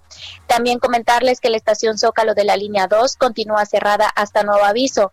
Como alternativa pueden ingresar por las estaciones Pino Suárez de la línea 1 y 2 o Bellas Artes de la línea 2 y 8. Y se les recuerda a las personas usuarias que el uso de cubrebocas al interior de las estaciones y trenes es obligatorio. Hasta el momento es la información. Que tengan un excelente inicio de semana. Igualmente, muy buenos días. Muy buen día. Hasta, luego. Ana. Ana Moreno. Bueno, y vamos, vamos con otros temas. La Alianza Federalista de Gobernadores de Oposición hizo un exhorto a sus homólogos del país para trabajar juntos por una convención nacional hacendaria que marque una nueva relación de los estados con la federación. A través de un mensaje en la cuenta oficial de esta alianza federalista, los gobernadores escribieron en Twitter, desde la alianza federalista exhortamos a todos los gobernadores y jefa de gobierno a que juntos revisemos el sistema de coordinación fiscal en una convención nacional hacendaria que impulse un nuevo federalismo fortalecido en la unidad. Todos somos México, es lo que señala este mensaje, este mensaje que se dio a conocer el día de ayer. Bueno, el presidente Andrés Manuel López Obrador dio a conocer desde la mañanera cambios en su gabinete. Uno de ellos que ha llamado mucho la atención, pues es el de Tatiana Cloutier, que se va a la Secretaría de Economía. Pero vamos con la información. Adelante, Itzel González. La veracruzana Ana Laura López Bautista, capitán de altura de la Marina Mercante Nacional, es la nueva titular de la Coordinación General de Puertos y Marina Mercante, en sustitución de Rosa Isela Rodríguez, quien ocupaba el cargo hasta que a finales de octubre fue anunciada como nueva titular de la Secretaría de Seguridad y Protección Ciudadana. La capitana López Bautista, originaria de Tuxpan, Veracruz, ocupaba el cargo de titular de la Capitanía de Puerto en Playa del Carmen, Quintana Roo, y ha laborado en el sector desde hace varios años. Cuenta con una gran experiencia que adquirió a lo largo del tiempo en sus diversos puestos como el de titular del Departamento de Navegación en el puerto de Veracruz.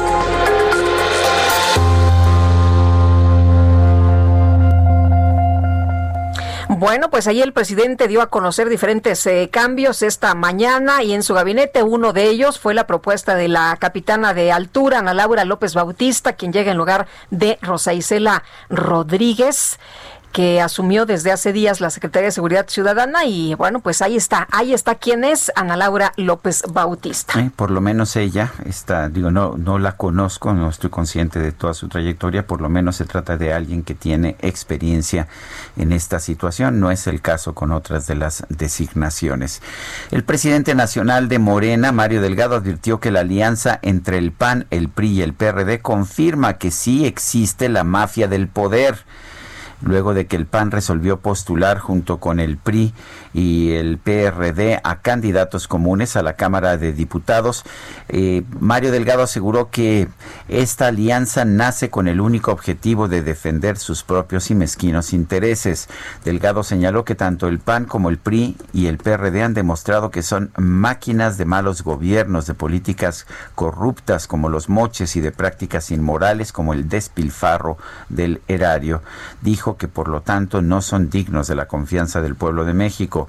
El diputado con licencia subrayó que la coalición PRI-PAN-PRD le da la razón a la advertencia que ha hecho el presidente de la República, Andrés Manuel López Obrador, quien calificó a estos partidos como conservadores que representan el neoliberalismo rancio, culpable de la desigualdad y la injusticia en México, son la mafia del poder, es lo que señala Mario Delgado. Bueno, y Marco Cortés del eh, Partido de Acción Nacional dijo, a ver, que Mario Delgado diga, eh, pues, ¿qué, ha pasado ahora? No, ahora dice que es la mafia del poder, pero él perteneció al PRI y al PRD. ¿Por qué no le preguntamos directamente al propio Mario Delgado, dirigente nacional de Morena? ¿Cómo estás, Mario? Qué gusto saludarte. Muy buenos días. Hola Lupita, Sergio, ¿cómo están? Buenos Bien, días. Mario. Bien. Bien, entonces PRI, PAN y PRD son la mafia del poder y ya lo demostraron. Bueno, pues ahí están los gobiernos que hicieron en el pasado donde pues parecía que había alternancia eh, política, pero lo que tuvimos siempre con ellos es pues que se defendían los mismos intereses, un, un sistema basado en las complicidades, en la corrupción, que independientemente quién gobernaba de ellos, pues se mantenía.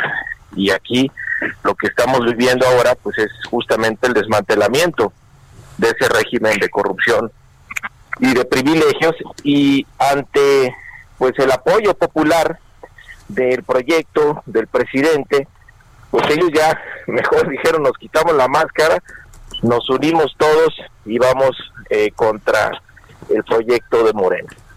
A mí me parece muy bien porque yo creo que va a ser más fácil para la gente ahora sí no tener confusión y entre para elegir entre la corrupción del pasado o el proyecto que plantea el presidente de la República.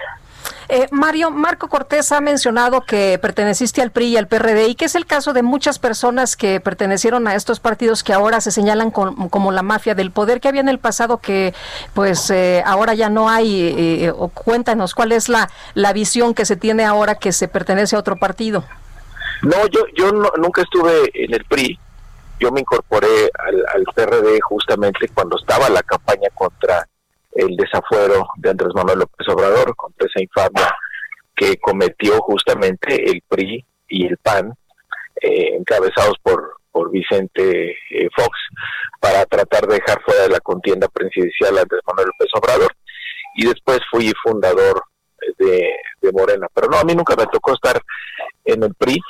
Y pues el que está ahora en el PRI, cuando menos de la mano, es el propio Marco Cortés, sí que se, que se muerde la, lengua, ¿no? Eh, al, al, al hacer esos señalamientos. Eh, Mario, eh, pero hay mucha gente que está con el presidente que estuvo en el PRI, en el PAN y en el PRD. Tú estuviste en el PRD, el otro presidente estuvo en el PRD, eh, Manuel Bartlett estuvo en el PRI, Tatiana Cloutier estuvo en el PAN. Eh, ¿Qué pasó? ¿Les hicieron una limpia y se les quitó todo toda la perversión que tenían de ser mafia del poder?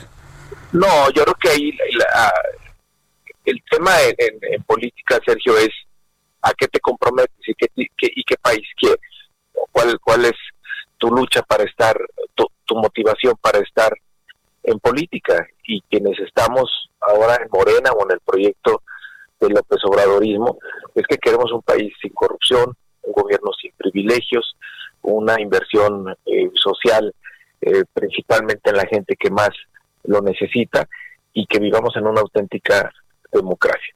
Tenemos eh, digamos, ese es el sueño que perseguimos y quienes están en este proyecto, pues estamos con, con esa convicción. Los, eh, eh, esta alianza, ¿tú la ves como una alianza de, de personas mezquinas, de gente corrupta? No, pues lo que buscan es defender el régimen de, privilegios.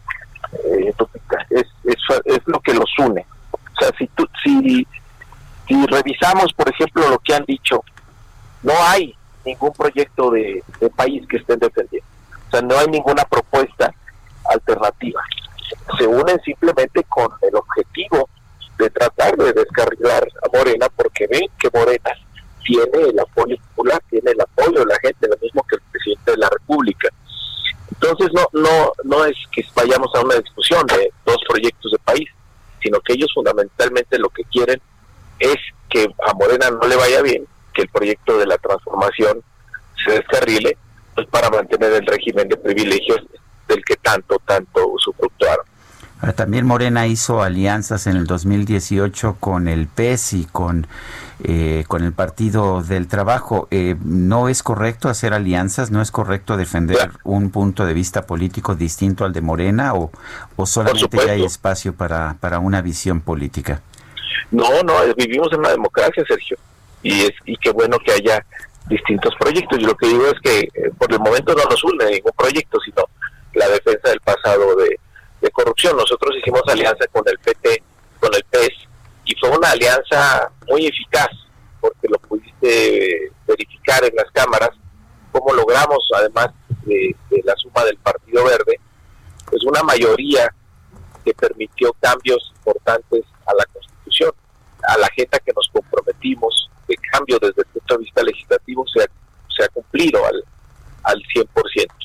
Porque en, en, julio del 18 la gente dijo queremos que Andrés Manuel sea presidente de la República, pero también queremos que tenga mayoría en las cámaras para llevar a cabo su proyecto. Y eso es justamente lo que ha ocurrido y es vamos nuevamente a la elección intermedia en una democracia, todos los proyectos políticos tienen que ir irremediablemente al referendo popular, a las urnas nuevamente, y eso de eso se trata el 21, si continúa o no la transformación, y ahí habrá alianzas y agrupaciones en torno a proyectos diferentes de país. Oye, Mario, ¿cómo ves eh, eh, que se van a poner las cosas no en el 2021 con los otros partidos, sino en el mismo Morena? Hemos visto que, por ejemplo, para Guerrero hay 15 eh, precandidatos, 15 aspirantes, para Nuevo León hay 13, en fin, está va a estar rudo, ¿no?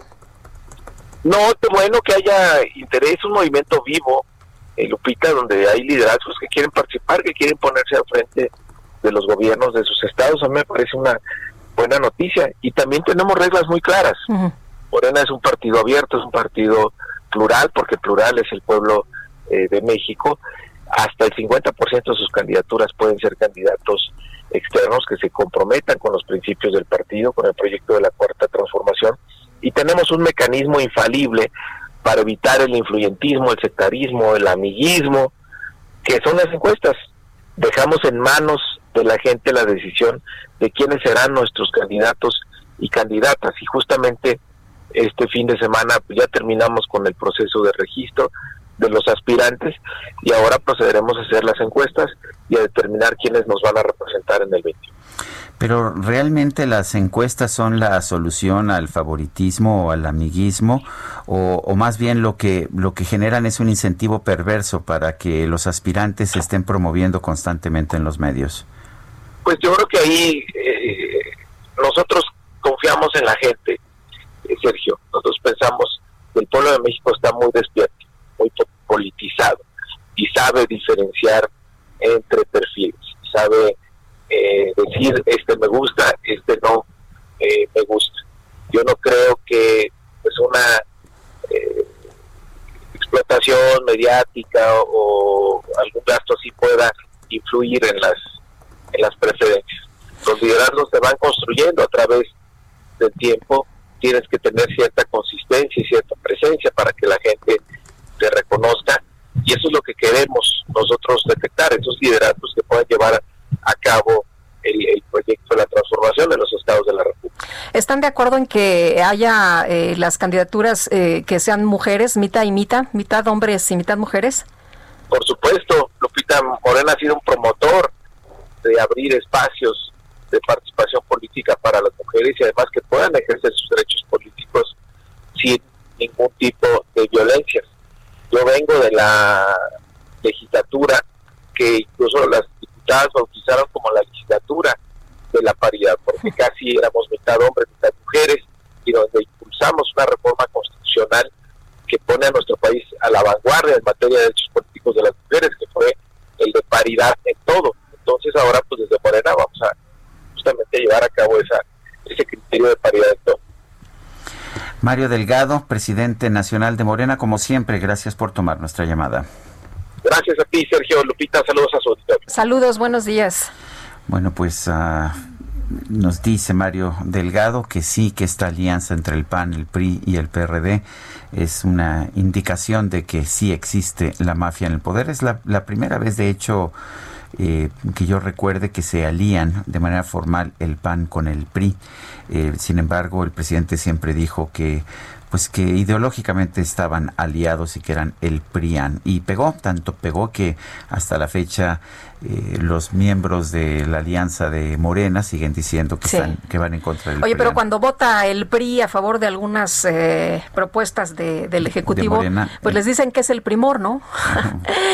bueno, pues fíjense ustedes que morenistas están proponiendo la Ley General de Catastros y Registros Públicos para evitar la evasión fiscal eh, y, bueno, pues eh, lo que han señalado es que hay un proyecto de dictamen para armonizar y homologar los catastros y registros públicos inmobiliarios de personas morales. La diputada Leida Alavés confía en que el proyecto de dictamen de la nueva ley se presente al Pleno de la Cámara de Diputados antes de que concluya el actual periodo ordinario de sesiones, pues se prevé que le dictaminen en estos días la Comisión de Desarrollo Metropolitano, Urbano, Ordenamiento Territorial y Movilidad y con esta nueva ley se pretende dar certeza a los particulares sobre la propiedad de sus bienes inmuebles y al mismo tiempo que sea una herramienta para combatir la evasión de los impuestos. Ante este panorama, a la vez detalló que se prevé realizar un inventario real y confiable de los bienes inmuebles públicos y privados del país porque gobiernos anteriores permitieron que se perdieran cientos de juicios por carecer de un registro real. Son las 8.50, vamos a, la vía Morelos, por ahí se encuentra nuestro compañero Alan Rodríguez. Adelante, Alan. Sergio Lupita, muy buenos días. Nos trasladamos hacia el municipio de Catepec, en la colonia Santa Clara, Coatitla, en el cruce de Vía Morelos y la calle de Mezquite. Lamentablemente, en este punto tenemos en estos momentos presencia por parte de... Eh, policía de este municipio, quienes se encuentran abanderando y resguardando el cuerpo de dos personas quienes lamentablemente fallecieron arrolladas por un vehículo de carga. Ya se encuentra acordonada la zona y en espera de los servicios periciales para proceder con el levantamiento de estos dos cuerpos. La persona responsable ya fue detenida y asegurada y trasladada hacia las instalaciones del Ministerio Público. Por lo pronto, evite la zona con dirección hacia la zona del municipio de Ecatepec. Es el reporte. Muchas gracias, Alan Rodríguez. Continuamos al Y Augusto Tempa desde la zona centro de la Ciudad de México. Augusto, ¿qué tal? Muy buenos días. ¿Qué más nos tienes? Sergio Lupita continúa cerrada la circulación sobre 20 de noviembre. Esto acabó eh, debido a que se lleva a cabo una manifestación por parte de comunidades indígenas en este punto. Hay que tomar vías alternas. También informarles que José María Pino Suárez presenta tráfico lento para aquellos que buscan llegar hacia la zona de San Antonio Abad. Y quienes utilizan San Antonio Abad para llegar hacia el Zócalo se encontrarán con tráfico desde el metro San Antonio Abad hasta la incorporación con 20 de noviembre. Por lo pronto, es el reporte que yo les tengo. Muy bien, muchas gracias, Augusto. Seguimos pendientes. Son las 8, 8 de la mañana con 52 minutos. Vamos con Gerardo Galicia, está en San Antonio Abad. Adelante, Gerardo. Hola, Gerardo. Se nos cortó la comunicación. Bueno, vamos a tratar de restablecerla en un momento más que anda por allá en San Antonio Abad y ya nos decía que hay eh, vialidades, Sergio, que están a todo lo que dan. El viaducto, por ejemplo, esta mañana ya a vuelta de rueda. Como buen día de diciembre, ¿no? Vamos con Gerardo Galicia, ya está, ya está disponible. Adelante, Gerardo. Así es, Sergio Lupita, excelente mañana. Ya lo mencionaban, el viaducto está completamente detenido, lo narramos en la intervención anterior. La calzada San Antonio Abad justo como lo mencionaba mi compañero Augusto Tempa en su tronque con 20 de noviembre presenta bastantes dificultades. Antes estuvimos checando parte de Lorenzo Boturini. Esta arteria sí funciona como alternativa para poder llegar al centro histórico de la Ciudad de México. Por lo menos hemos podido alcanzar velocidades cercanas a los 30 kilómetros por hora, 40 en algunos puntos. Solo no hay que abusar del acelerador. Y para nuestros amigos que se dirigen a la zona centro a través de la calzada de Tlalpan, el avance también por lo menos es aceptable. Todavía hay un avance constante entre el eje 5 sur y el viaducto en el sentido opuesto encuentran similares condiciones. Por lo pronto, el reporte seguimos muy pendientes. Muy bien, muchísimas gracias, Gerardo. Excelente mañana. Y Daniel Magaña, por allá en División del Norte. Daniel, cuéntanos. Lupita, efectivamente, bueno, pues eh, contratiempos vehiculares debido a un eh, choque entre dos eh, vehículos particulares, no hay personas lesionadas, pero bueno, pues se encuentran en el carril de extrema izquierda un poco antes de llegar hacia la glorieta de Vaqueritos y esto pues genera pues complicaciones en este punto. A partir de aquí ya el avance mejor para incorporarse al periférico sur en dirección hacia la zona de Cuemaco o bien las, las personas que continúan sobre la avenida División del Norte en dirección a la colonia Espartaco. El reporte muy buen día. Gracias, Daniel. Buenos días. Hasta luego.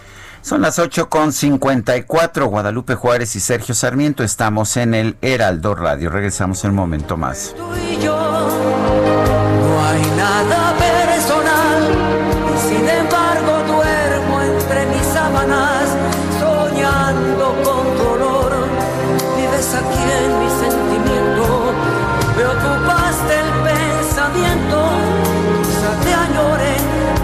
hay nada personal.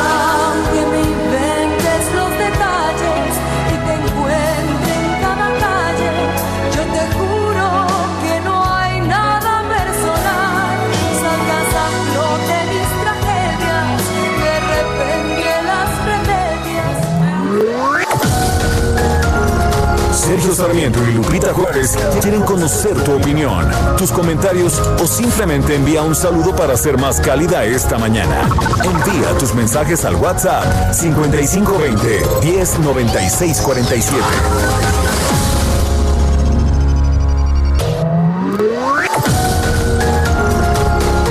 Continuamos con Sergio Sarmiento y Lupita Juárez por El Heraldo Radio.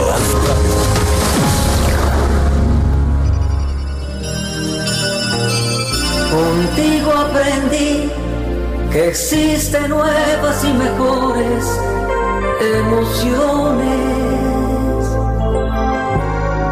Contigo aprendí a conocer un mundo nuevo de ilusiones. Aprendí que la semana tiene más de siete días. A ser mayores mis contadas alegrías y a ser dichoso yo contigo lo aprendí.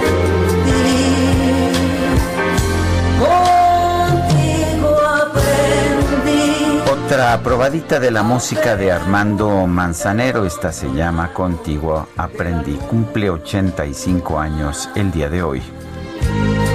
Contigo aprendí que tu presencia no la cambio por ninguna.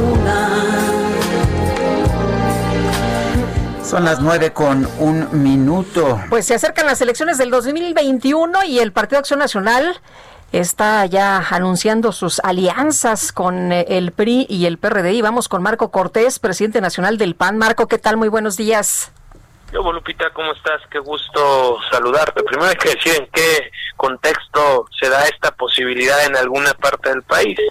Primero, el gobierno de Morena es lo peor que le ha pasado a nuestro país porque hoy tenemos un gobierno... Son la mafia del poder, ¿no? Y ustedes con esta alianza son lo que ya había anunciado Andrés Manuel López Obrador. No, bueno, es que es Morena la nueva mafia del poder. Morena se llevó a lo peor del PRI y de los demás partidos políticos. Hoy están ahí en Morena. A ver, Manuel Bartlett fue priista de toda la vida, hizo fraude en 1988 y ahora es morenista o Napoleón Gómez Urrutia, líder sindical minero siempre aliado y beneficiado por el PRI, ahora senador morenista. Bueno, el propio Mario Delgado fue priista, fue perredista y ahora es el dirigente de, de Morena. Y, y estamos en un contexto de un gobierno destructor incompetente y además cínicamente corrupto destructor de programas exitosos como el Seguro Popular o las estancias infantiles. Un gobierno destructor de nuestra economía, del empleo formal, un gobierno incompetente y cínicamente corrupto en seguridad. Recuerden que el 2019 se convirtió en el año más violento y liberaron a Ovidio Guzmán, el hijo del Chapo. No sabemos a cambio de qué.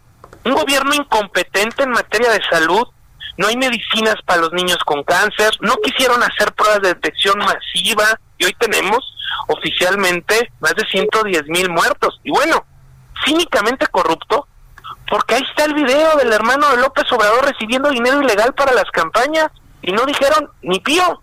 O los contratos millonarios de Pemex a Felipa la prima de López Obrador. Por eso es que Acción Nacional escucha a la sociedad civil que nos está pidiendo a los partidos de oposición acuerdos y sumas estratégicas para construir una nueva mayoría en la Cámara de Diputados. Ahora, eh, van a hacer alianzas en algunos lugares del país, pero eh, ¿cuál va a ser el propósito de estas alianzas? ¿Qué es lo que van a proponerle a la gente?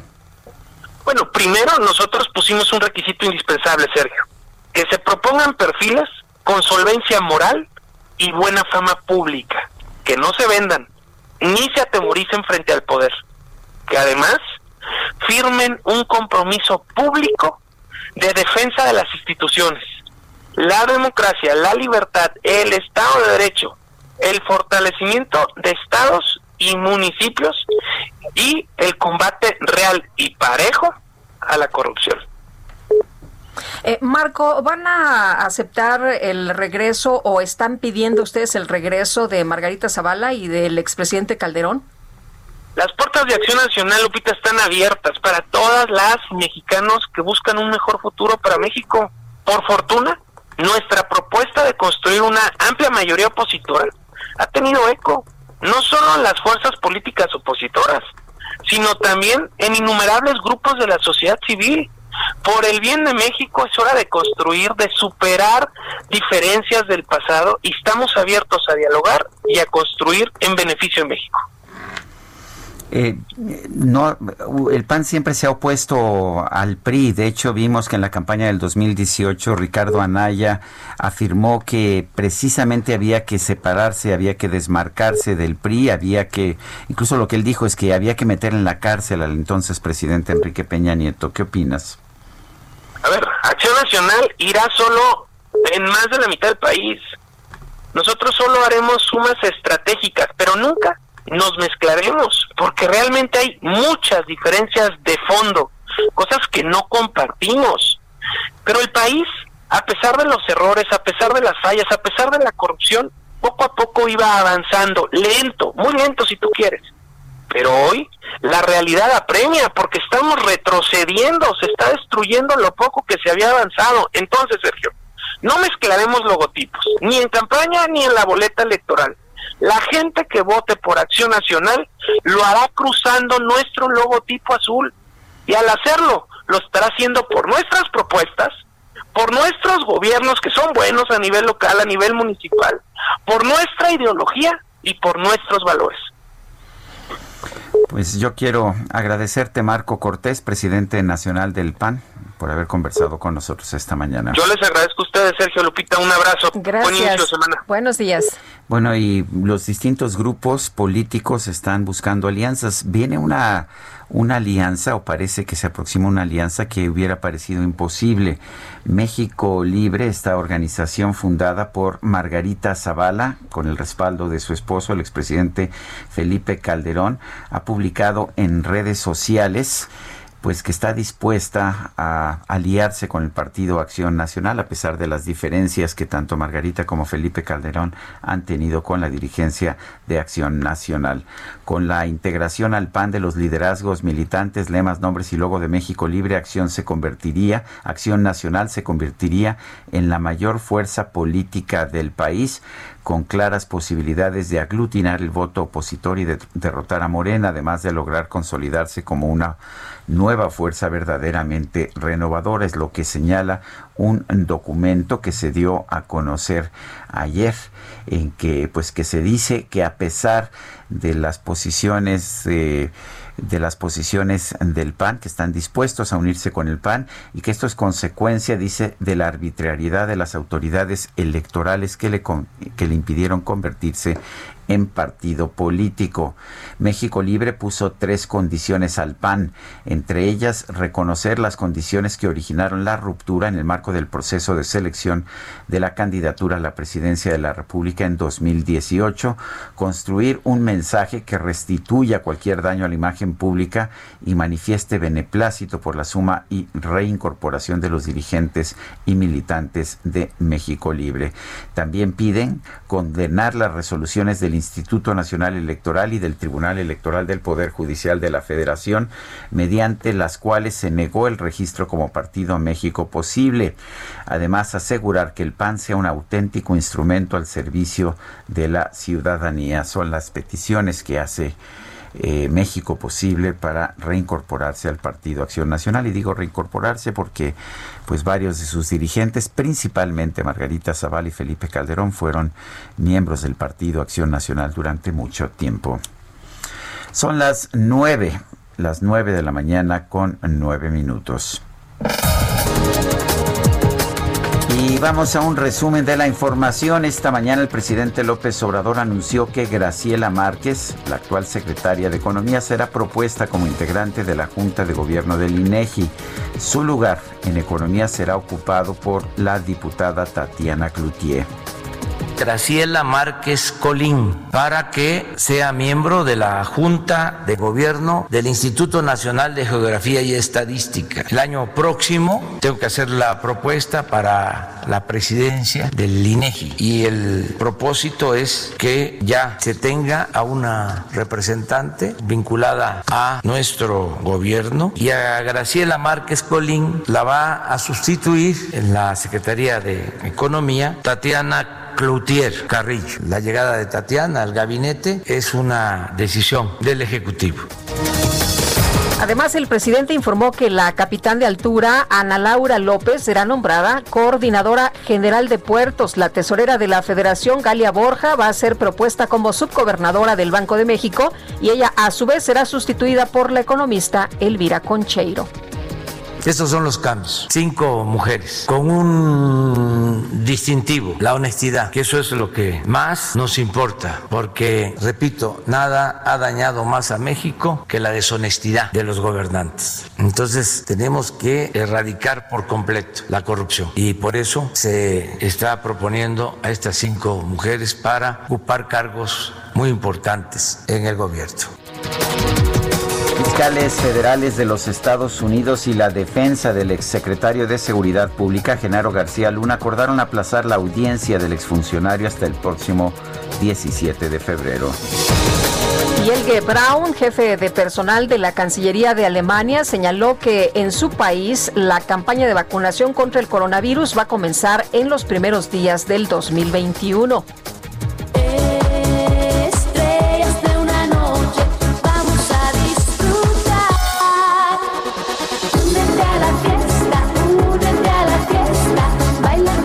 Josef Schajer, representante del primer ministro de Hungría, Víctor Orbán, y miembro del Parlamento Europeo, renunció a su cargo luego de que fue detenido en Bruselas en un operativo para disolver una reunión que violaba las medidas sanitarias contra el coronavirus.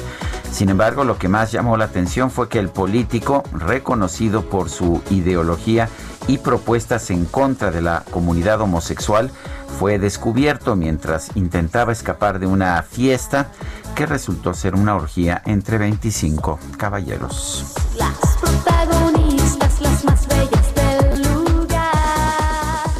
Abuelita, soy tu nieto. ¿Cómo dice? Mató la leyenda. Viva, llamada Verdugos Max. ¿Qué te parece, mi querido Sergio? Festeja un festejo de 55 años con sonideros. Así. ¿Qué tal?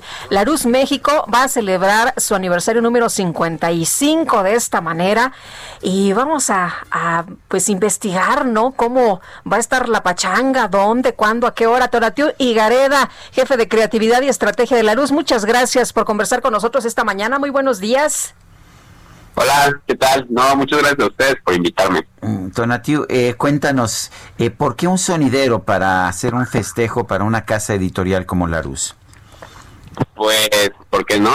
no, pues la realidad es que la música pues, es un lenguaje, ¿no? Y al final, pues también... Oye, lengua con un sabor distinto. Sí, sí, o sea, pues, al final, mira, la lingüística es algo que estudia todo porque pues, todo el mundo no existiría si no se enuncia, ¿no? Y pues la música no está exento de eso, entonces pues decidimos eh, pues hacer este ejercicio de transdisciplina en donde la música también sea una herramienta para enseñar el español. Pensé que me ibas a contestar Simón. también. no, pues la verdad, es, por ejemplo, eso que dices es muy interesante, ¿no? La, la, el fenómeno cultural y cómo va cambiando la lengua, pues es algo que también pues, se ha estudiado, ¿no? Y, y sí es muy interesante como, como traerlo del lado académico, que mucha gente cree que no que no corresponde bien estas dos cosas o que no se no se nutren una a otra, ¿no? Eh, Tonatiu, exactamente qué va a ocurrir en este sonidero, quién es, eh, qué, qué música se va a escuchar y, y la gente va a poder participar o no. Sí, el, es el día de hoy, es a las ocho y media de la noche, es, va a ser un sonidero, pues, obviamente porque estamos en, aislamiento, eh, va a ser un streaming y justo Amazon Music se une a esta celebración y decidimos hacer un eh, streaming a través de su app. Entonces es sin costo, todos van a poder eh, ingresar a la app y van a poder eh, ver este streaming. ustedes tenían en el intro a pues van a ser quienes estén ahí eh, poniendo esta selección de música. ¿Qué música? Bueno, la changa es reconocido por eh, su sonido tropical, su sonido latino, ¿no? mucha cumbia, mucha salsa, ¿no? Bachata. Y sí, la, obviamente, como cualquier pueden faltar como los, los icónicos saludos, ¿no? Entonces la gente va a poder pedir sus saludos a través de nuestras redes sociales, ¿no? Tanto de la TAM de Amazon Music México, ¿no? En Facebook, en Instagram, en Twitter. Y, pero, bueno, aquí, aquí es donde, donde sí les pedimos que para poder enviar un saludo, tienen que enviar también, bueno, tienen que pedir más bien una, una regla ortográfica o una norma de la lengua a quien le quieran enviar ese saludo. ¿no? Entonces, ah, muy, oye, qué bien, qué creativos y qué originales. sí, sí, sí, pues, bailemos, pero también que, aprendamos un poco más, ¿no? Entonces ahí si tienen amigos que les surge una cita de, de normas ortográficas, pues comento, ¿no? Oye, ¿y, ahí nos van a responder entonces? ¿Ahí el, el, el, eh, sonido nos va a responder? Sí, ya sabes, con este típico como de saludos, saludos, saludos, así, pero con normas ortográficas. Sí. Muy bien. Pues qué padre, qué padre. Se va, suena muy bien y me imagino que se va a poner mejor compartir el bailongo y la lengua. Así es. Hay que todos asistan, que todos aprendan un poco. Muy bien, pues uh, Tonatiu Igareda, jefe de creatividad y estrategia de la RUS, gracias por hablar con nosotros. No, muchas gracias a ustedes. Son las 9 con 16 minutos.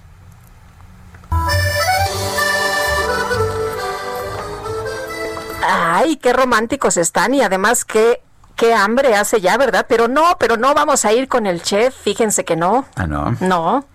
No, vamos con Mariano Riva Palacio. Bienestar H se equivocó. También, también te dio hambre, Mariano, también te dio hambre. Por supuesto que sí, querida Lupita, sí, Sergio, hombre. pues ya es hora del desayuno, ¿no? Sí, ya nos estábamos eh, eh, este, acordando de, del chef Arechiga, pero, pero no, cuéntanos, Mariano Riva Palacio, ¿de qué nos platicas esta mañana? Un tema además muy importante. Sí, muy polémico y de mucha realidad, eh, pues necesariamente hay que hablar de esto porque finalmente una serie de especialistas en temas de igualdad de género que a raíz de la pandemia y de frente a los nuevos tiempos, pues nos aseguran que es necesario generar una cultura de reconstrucción, resiliencia y ponderar las fortalezas del ser humano. Todo esto junto para erradicar la violencia contra la mujer. Según Carla Salazar Sena, ella es investigadora del Centro Regional de Investigaciones Multidisciplinarias de la UNAM, las diferentes violencias, vulnerabilidades y la permanencia de una cultura de inequidad en todo el mundo, ¿eh? no solo en México, en todo el mundo, Sergio Lupita, pues se agudizaron y la situación de la mujer se encuentra en desventaja todavía más que antes. ¿Por qué? Porque existió una serie de acontecimientos ahora con el confinamiento, aumentó la violencia contra las mujeres durante la pandemia. Existe el registro a nivel mundial de un 30% de incremento en llamadas de emergencia durante el confinamiento. ¿Qué pasa en nuestro país, Sergio y Lupita? Los refugios nacionales, dice la, la investigadora, registran un aumento del 51% en llamadas pidiendo ayuda. Las medidas, las medidas de confinamiento, si bien han buscado proteger la salud pública y evitar el colapso de los servicios de salud y la economía, bueno, a decir de la investigadora mexicana, su aplicación no fue neutra desde el punto de vista de género, ya que los hogares pues se convirtieron en, en el espacio donde todo pasa, todo ocurre, desde sobrecarga de responsabilidades y también maltrato principalmente entre los integrantes de la familia. Agregó Salazar Sema Lupita que estamos bajo un México violento, porque hay un registro de 77.171 personas desaparecidas, de las cuales el 25% son mujeres. Ahora, dice que lo importante es ver los diferentes espacios de vulnerabilidad entre los, entre los, entre los que están las mexicanas, es decir, todos los factores que las ponen en riesgo y que tiene que ver con entornos internos y externos que son violentos, porque hay impunidad y otros factores que afectan la convivencia. Por eso quien vive la violencia está bajo un estrés absoluto que genera complicaciones en el organismo y puede provocar enfermedades como hipertensión o incluso diabetes. Pero también repercute en el tejido social, Sergio. Cuando las personas son afectadas, se rompe el capital social y muy pocas veces puede una víctima de violencia tener confianza en otras personas. Ahora, Sergio y Lupita, pues la pregunta más importante, ¿cómo le hacemos? ¿Cómo hacer un cambio? De acuerdo con los especialistas, es necesario generar procesos de resiliencia colectivos en los cuales no se señale a quienes han sido víctimas de violencia, sino ayudarlas o ayudarlos a reconstruirse. Y esto va tanto para la sociedad misma, es un llamado que hacen ellos como expertos para la sociedad misma, pero también un llamado a las autoridades, en especial a ministerios públicos y policías. Ustedes lo saben, cuántas veces una, mujer víctima de violencia llega a un ministerio público a denunciar uno de estos actos y ahí son nuevamente revictimizadas, las señalan y entonces se sienten doblemente aludidas y violentadas. Entonces, Sergio Lupita, es importante hablar de este tema finalmente porque la pandemia continúa y siguen los expertos insistiendo en que los procesos de violencia en el mundo y en nuestro país no se han detenido, al contrario, han aumentado y tenemos que hacer algo como sociedad precisamente para frenarlo. Sergio Luqui- Lupita, hasta aquí la información y la reflexión esta mañana en Bienestar H. Muchas gracias, Mariano Riva Palacio. Muy buenos días. Muy buenos días y muy buen provecho. Oye, y, y- y qué, qué barbaridad, porque como dice Mariano, la violencia no solo no se ha detenido, sino que ha incrementado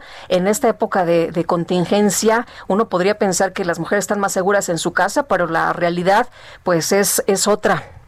Y bueno, pues precisamente sobre este tema tenemos en la línea telefónica a Lisi Esnaurrizar. Ella es actriz, comediante y acaba de publicar un libro que me llamó la atención. Es Ya denuncié violencia.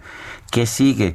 Y sí parece muy fácil, ¿no? Todo mundo le dice a las mujeres, ah, pues denuncia, ¿no? Denuncia. Pero a ver, Lisi Esnaurrizar, ¿qué tan fácil?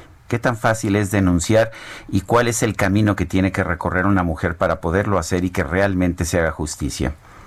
Hola, muy muy buenos días. Buenos días, Sergio, Lupita, todo Gracias, Buenos días, gracias. Qué gusto saludarte. A ver, cuéntanos, cuéntanos eh, qué tan difícil es la experiencia para una mujer. Pues no es nada fácil, es un camino eh, desgastante, muy cansado, pero decidí escribir este relato corto que está basado en un hecho real que me sucedió a mí, porque creo que es necesario que todas las mujeres que denunciamos sepamos a qué nos vamos a enfrentar. A esta pregunta que nos hace el MP o el Policía de Investigación de, a ver señora, ¿qué es cierto lo que usted dice? ¿Por qué aguanto tanto? O sea, primero te juzgan, ¿no? Por supuesto, primero te demeritan cuando su trabajo es investigar. Y entonces te hacen sentir culpable sobre por qué soportaste violencia, cuando sabemos ahorita que es un ciclo de violencia, del cual es muy difícil salir porque estás controlada, manipulada, aislada, te quedas sin nada. Y solamente crees que esa persona es la única persona que te puede eh, ayudar cuando es la que te está haciendo daño y todos los días está destruyendo tu autoestima. En este ciclo, de hecho, eh, tienes el momento de violencia, el distanciamiento, pero después hay reconciliaciones y un lo que me dicen las mujeres es que siempre se piensa que todo va a cambiar. Es que una no se enamora de un violentador, eso que quede muy claro. Y entonces estamos ahí, aguantamos porque creemos que lo bueno que nos enamoró va a regresar, solo para darte cuenta que no es cierto, que eso es la mentira que siempre vivimos.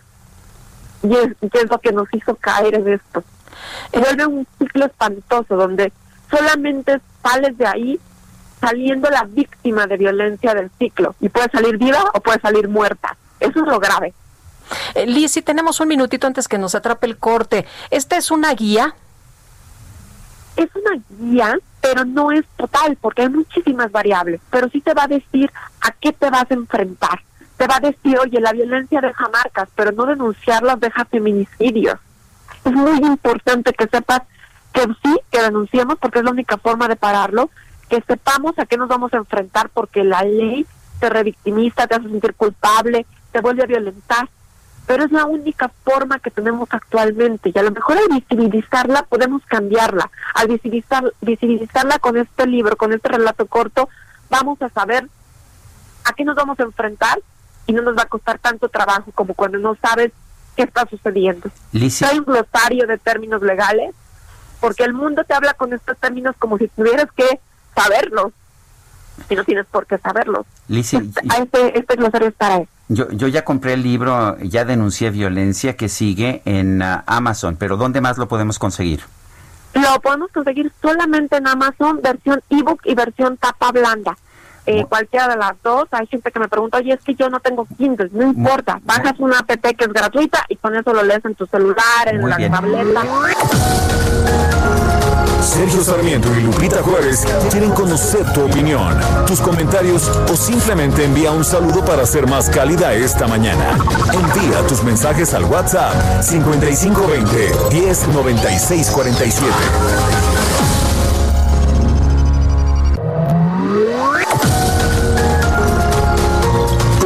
Con Sergio Sarmiento y Lupita Juárez por El Heraldo Radio.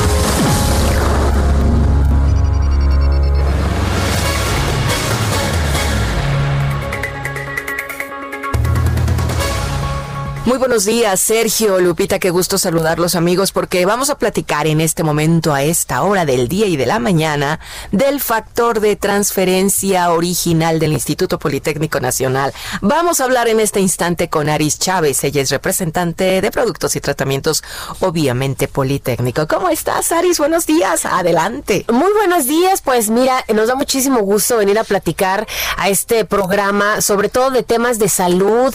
Usted puede revisar en los diversos artículos que ahora se publican, los científicos, los médicos, todos están de acuerdo en una cosa, Moni, y es que mantener nuestro sistema inmunológico elevado es lo que va a hacer la diferencia entre contagiarnos o no, en que si los contagios sean con los efectos adversos lo mínimo posibles.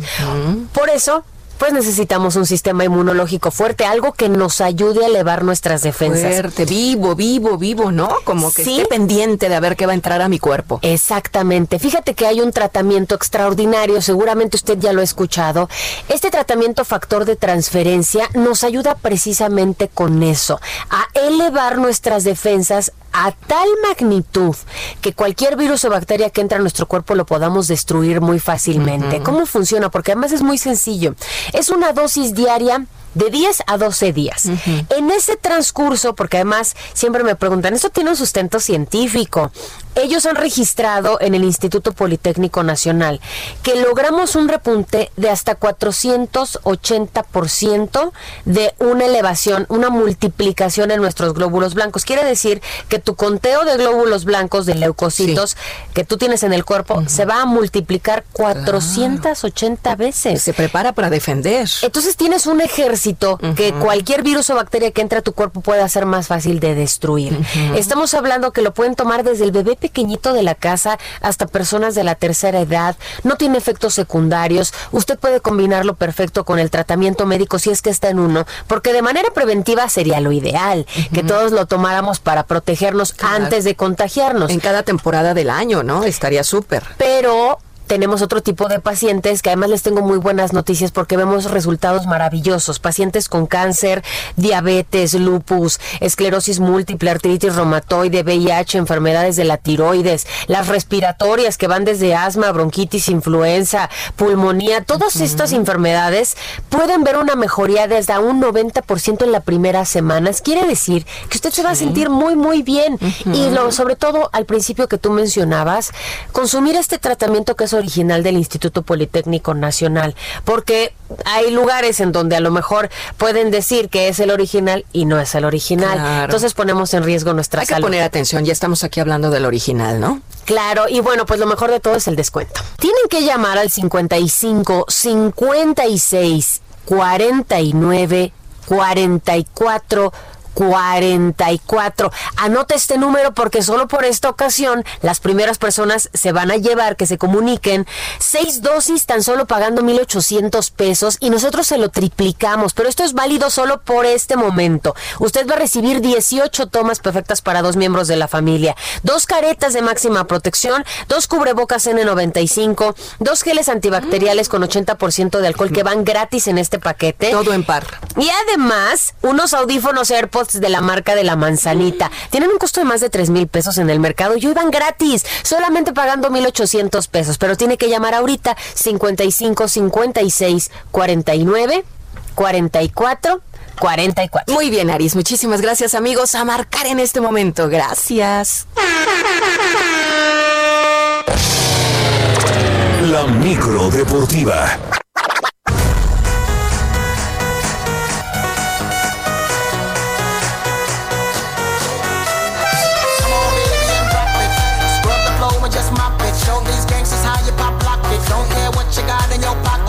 Estás, Julio Romero? Ya llegó la micro deportiva. ¿Cómo te va? Muy bien, Lupita, amigos del auditorio, qué placer saludarles. Eh, Arrancamos una nueva semana, insistimos, esta micro deportiva arranca en la base el lunes y ya anda buscando el viernes, pero faltan cinco días previos. Entonces, pues vámonos. Oye, muy contento, muy contento. Día histórico el día de ayer. Vivimos historia pura, ya que el piloto mexicano Sergio Pérez ganó el Gran Premio de Sakir, fecha 16 y penúltima de la temporada en la Fórmula 1 de automovilismo con el equipo Racing Point. ¿Qué carrera ha entregado Checo Pérez ahí por un accidente? Por, un buen rato en la carrera estuvo en el último lugar y tuvo que remontar. Afortunadamente en el contacto no le pasó nada a su auto y pudo remontar y gana su primera carrera después de 10 años en la máxima categoría. Y lo que son las cosas, no tiene equipo para el próximo año. El tapatío no ocultó su felicidad, ya que después de estos 10 años en el máximo circuito, por fin sube a lo más alto del podio.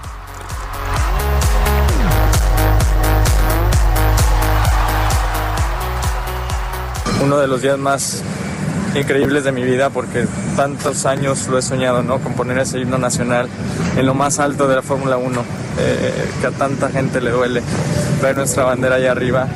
Hoy para mí es un día de mucho orgullo. eh,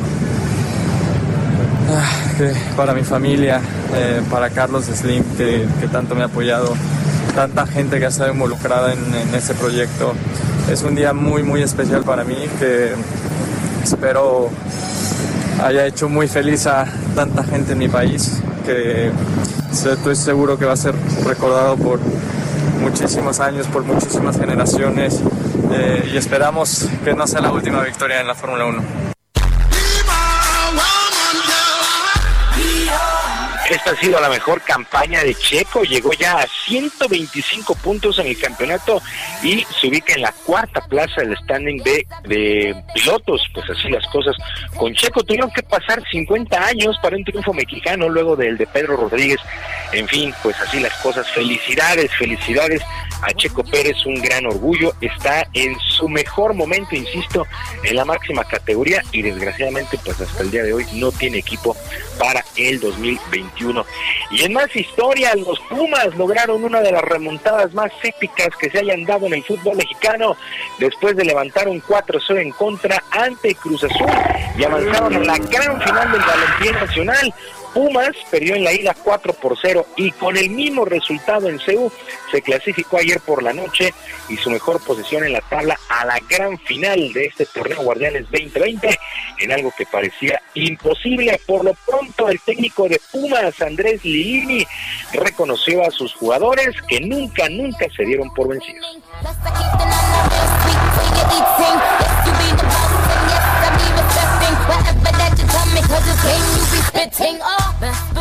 Y después algo tendríamos que haber hecho también muy bien para pasar a Pachuca cuando sufrimos muchísimas adversidades en el juego. Y teníamos que hacer todo eso hoy mucho mejor para doblegar a, la, a un rival con semejante jerarquía que teníamos enfrente. Y lo hicieron, lo hicieron, no, no es nada especial, confían mucho en ellos, tenemos talento, más que talento tenemos garra, no siempre ganan los mejores, a veces ganan los que más están convencidos y más van al frente. Y eso nos pasa a nosotros.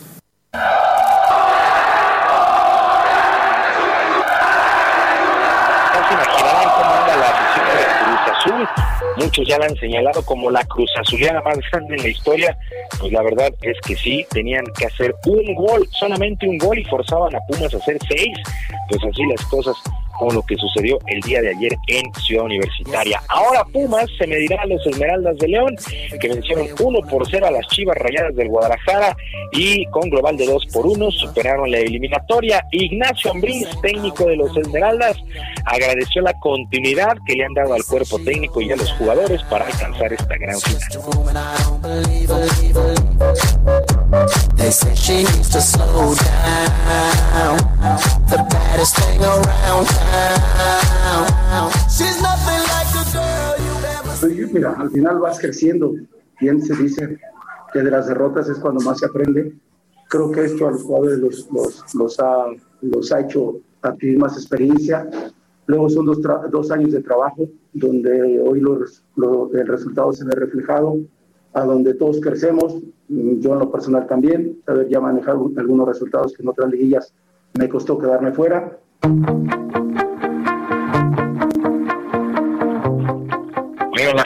Seguramente será jueves y domingo. Falta conocer, pues en unas horas más, los horarios y las fechas, pero insisto, seguramente será jueves y domingo, primero en Ciudad Universitaria y después allá en el local Casa de los Esmeraldas de León.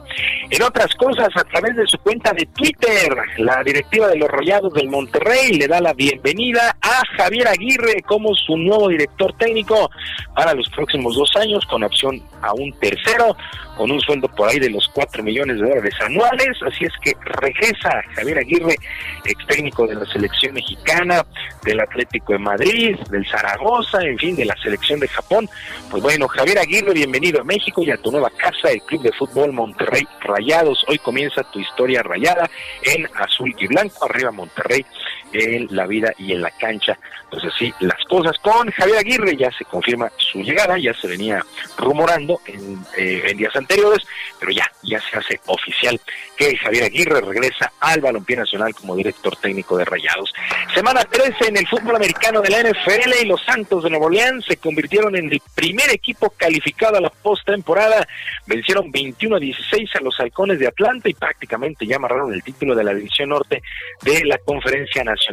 En otros resultados que han llamado la atención el día de ayer, bueno, el triunfo, el triunfo de los empacadores de Green Bay, de nuestro buen amigo Adrián Alcalá, bueno, 30 a 16 vencieron a las Águilas de Filadelfia. Los jefes de Kansas City también dan otro paso hacia la postemporada, se impusieron 22 a 16 a los Broncos de Denver. Los Raiders, los Raiders 31 a 28 vencieron a los Jets. Los Jets ligaron su derrota número 12, no conocen la victoria en Jets. Mientras tanto, los Osos de Chicago perdieron 34 a 30 ante los, ante los Leones de Detroit, Indianapolis 26 a 20 sobre los Tejanos de Houston, los Browns de Cleveland 41 a 35 sobre los Titanes y junto con los Delfines de Miami que vencieron 19 a 7 a los Bengalíes de Cincinnati andan peleando ahí un boleto como comodines para la postemporada. Doble lunes el día de hoy por ahí de las 4 de la tarde el equipo de Washington Football Team estará enfrentando a los invictos acereros de Pittsburgh y por la noche los Bills de Buffalo contra los 49 de San Francisco. Este duelo a las 7 de la noche con 15 minutos. Por el caso de eh, coronavirus que tuvo Baltimore, pues se alteró todo este calendario por lo menos en la semana 12 y la 13. Por eso tendremos doble cartelera el día de hoy. Y ya para finalizar, el noruego Víctor Hovland se proclamó campeón del Mayakoba Golf Classic 2020 al llevarse el triunfo en el campo del Camaleón, allá en Playa del Carmen, dentro de la gira de la PGA. Entregó una tarjeta de 65 golpes, 6 por debajo del par en la última ronda. Hovland terminó por delante del estadounidense Aaron Wise. Por su parte, el mejor mexicano fue Carlos Ortiz, que finalizó en el octavo sitio, así es que llegó a su fin este evento, el Mayacoba Classic de golf, la gira de la PGA.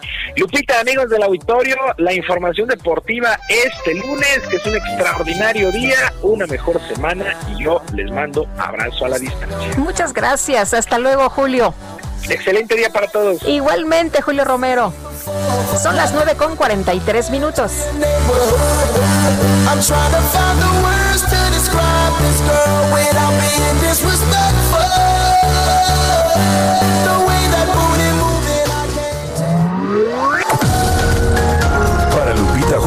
Tu opinión es importante. Escríbele a Twitter en arroba Lupita Juárez H.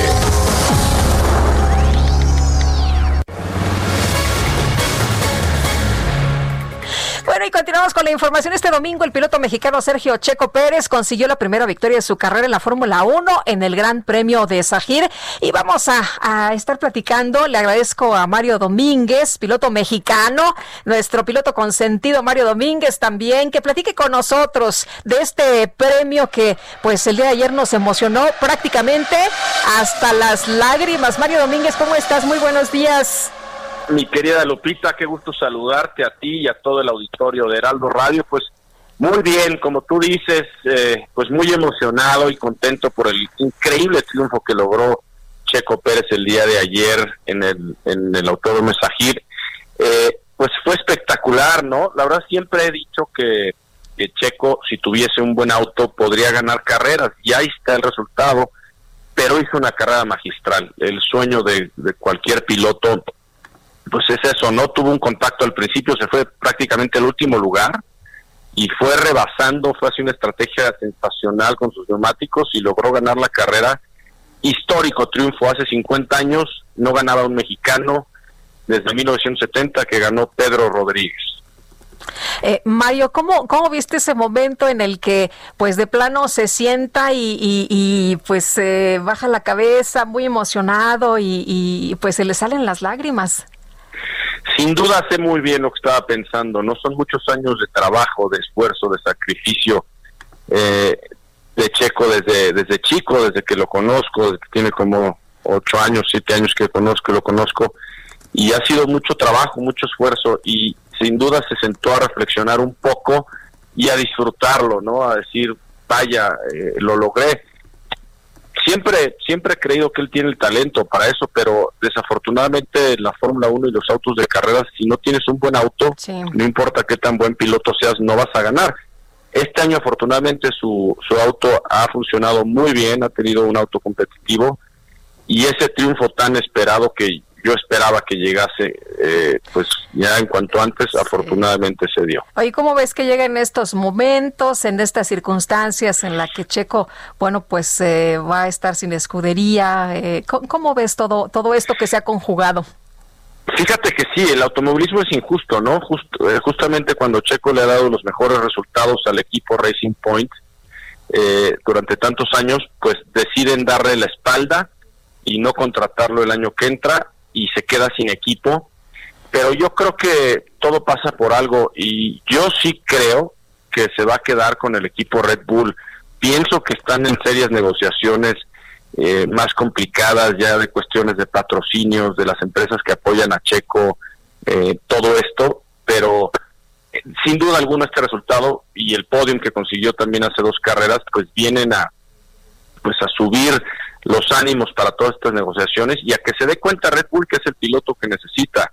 Necesitan pilotos ganadores, tienen actualmente a Max Verstappen y Checo Pérez es otro piloto ganador y constante, inteligente, que le va a ayudar a un equipo de ese nivel a sumar puntos y a estar en, los primeros lugares del campeonato. Entonces, yo creo que sí se va a quedar ahí, tengo los dedos cruzados, porque también eso le va a permitir tener un auto competitivo y ganar carreras, que es lo que lo que se busca. Y también por otro lado, eh, Lupita, muy importante felicitar a todas las personas y empresarios que han apoyado y creído en Checo a lo largo de su carrera, porque esto demuestra que en México hay talento y si se cree en personas como Checo, que pueden salir a brillar a nivel mundial, a nivel internacional, pues se pone el nombre de México muy en alto.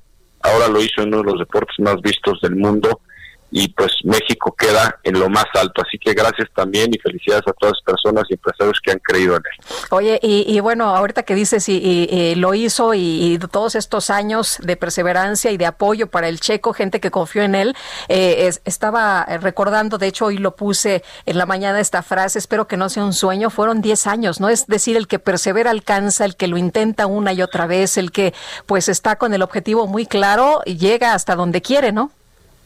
Es correcto, el que persevera alcanza y es el cuando me, dicen si tengo algún consejo para los jóvenes, para quien sea, es eso, sigan sus sueños, nunca se den por vencidos, eh, todo se puede lograr.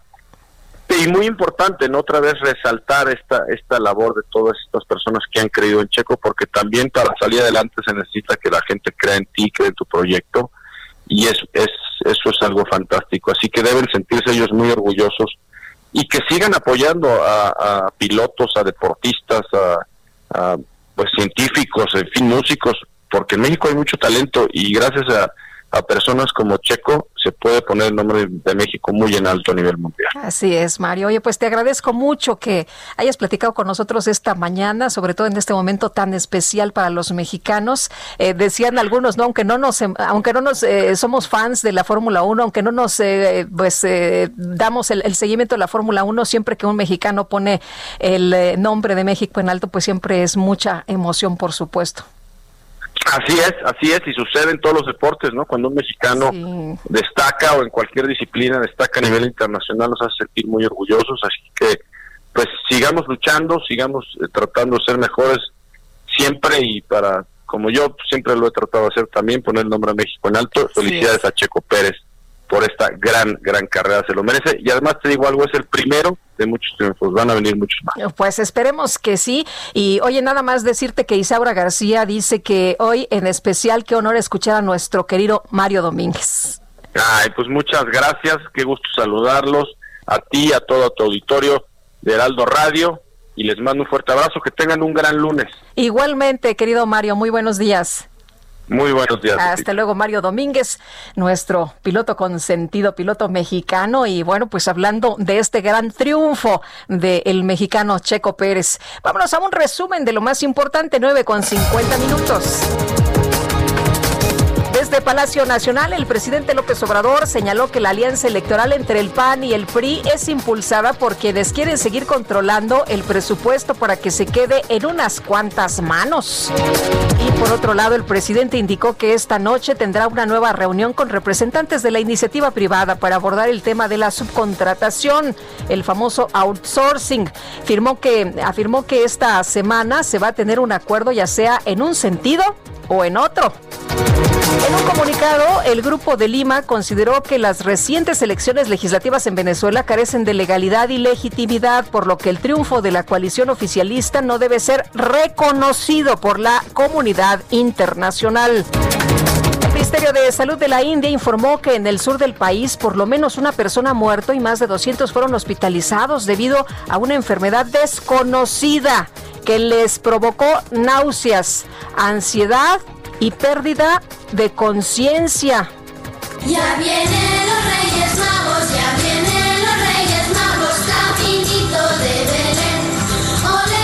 En entrevista para la revista Forbes, el astrónomo de la Universidad Rice, Patrick Hartigan, informó que este 21 de diciembre será visible la estrella de Belén, un fenómeno que consiste en el cruce entre Júpiter y Saturno y que según la tradición cristiana guió a los Reyes Magos hasta el lugar del nacimiento de Jesús. El científico destacó que este raro acontecimiento solo se puede observar desde la Tierra cada 800 años, por lo que se estima que la última vez que apareció en el cielo la estrella de Belén fue el 4 de marzo del 1226. Así que ojos al cielo este 21 de diciembre. como el camino es tan largo, como el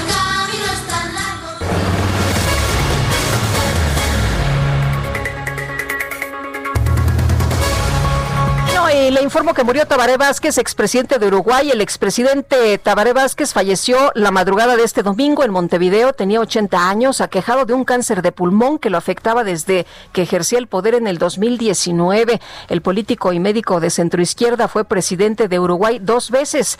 Eh, y bueno, pues el exmandatario nacido en 1940 transitó por oficios eh, como carpintero, almacenero, hasta vendedor de diarios. Mientras estudiaba medicina, Tabaré ingresó a la militancia política cuando tenía 43 años. El actual mandatario uruguayo, Luis Lacalle, eh, se refirió en sus redes sociales al expresidente como alguien que sirvió a su país y en base al esfuerzo obtuvo logros importantes. Fue el presidente de los uruguayos. El país está en duelo. Que en paz descanse, presidente Tabaré Vázquez. Y despedimos con esta que se llama Esta tarde Vi y llover del maestro Manzanero que está cumpliendo años el día de hoy, a quien le mandamos fuerte abrazo. Y nosotros nos despedimos, Sergio Sarmiento, Guadalupe Juárez y todo el equipo, que les vaya muy bien. Y aquí nos escuchamos mañana a las 7 en punto. Muy buenos días. un lucero azul y no estabas tú. La otra tarde vi que un ave enamorada. Daba besos a su amor ilusionada y no estabas esta tarde vi llover vi gente correr y no estabas tú. El otoño vi llegar al mar oí cantar y no estabas tú. Yo no sé cuánto me quieres. Heraldo Media Group presentó Sergio Sarmiento y Lupita Juárez por El Heraldo Radio.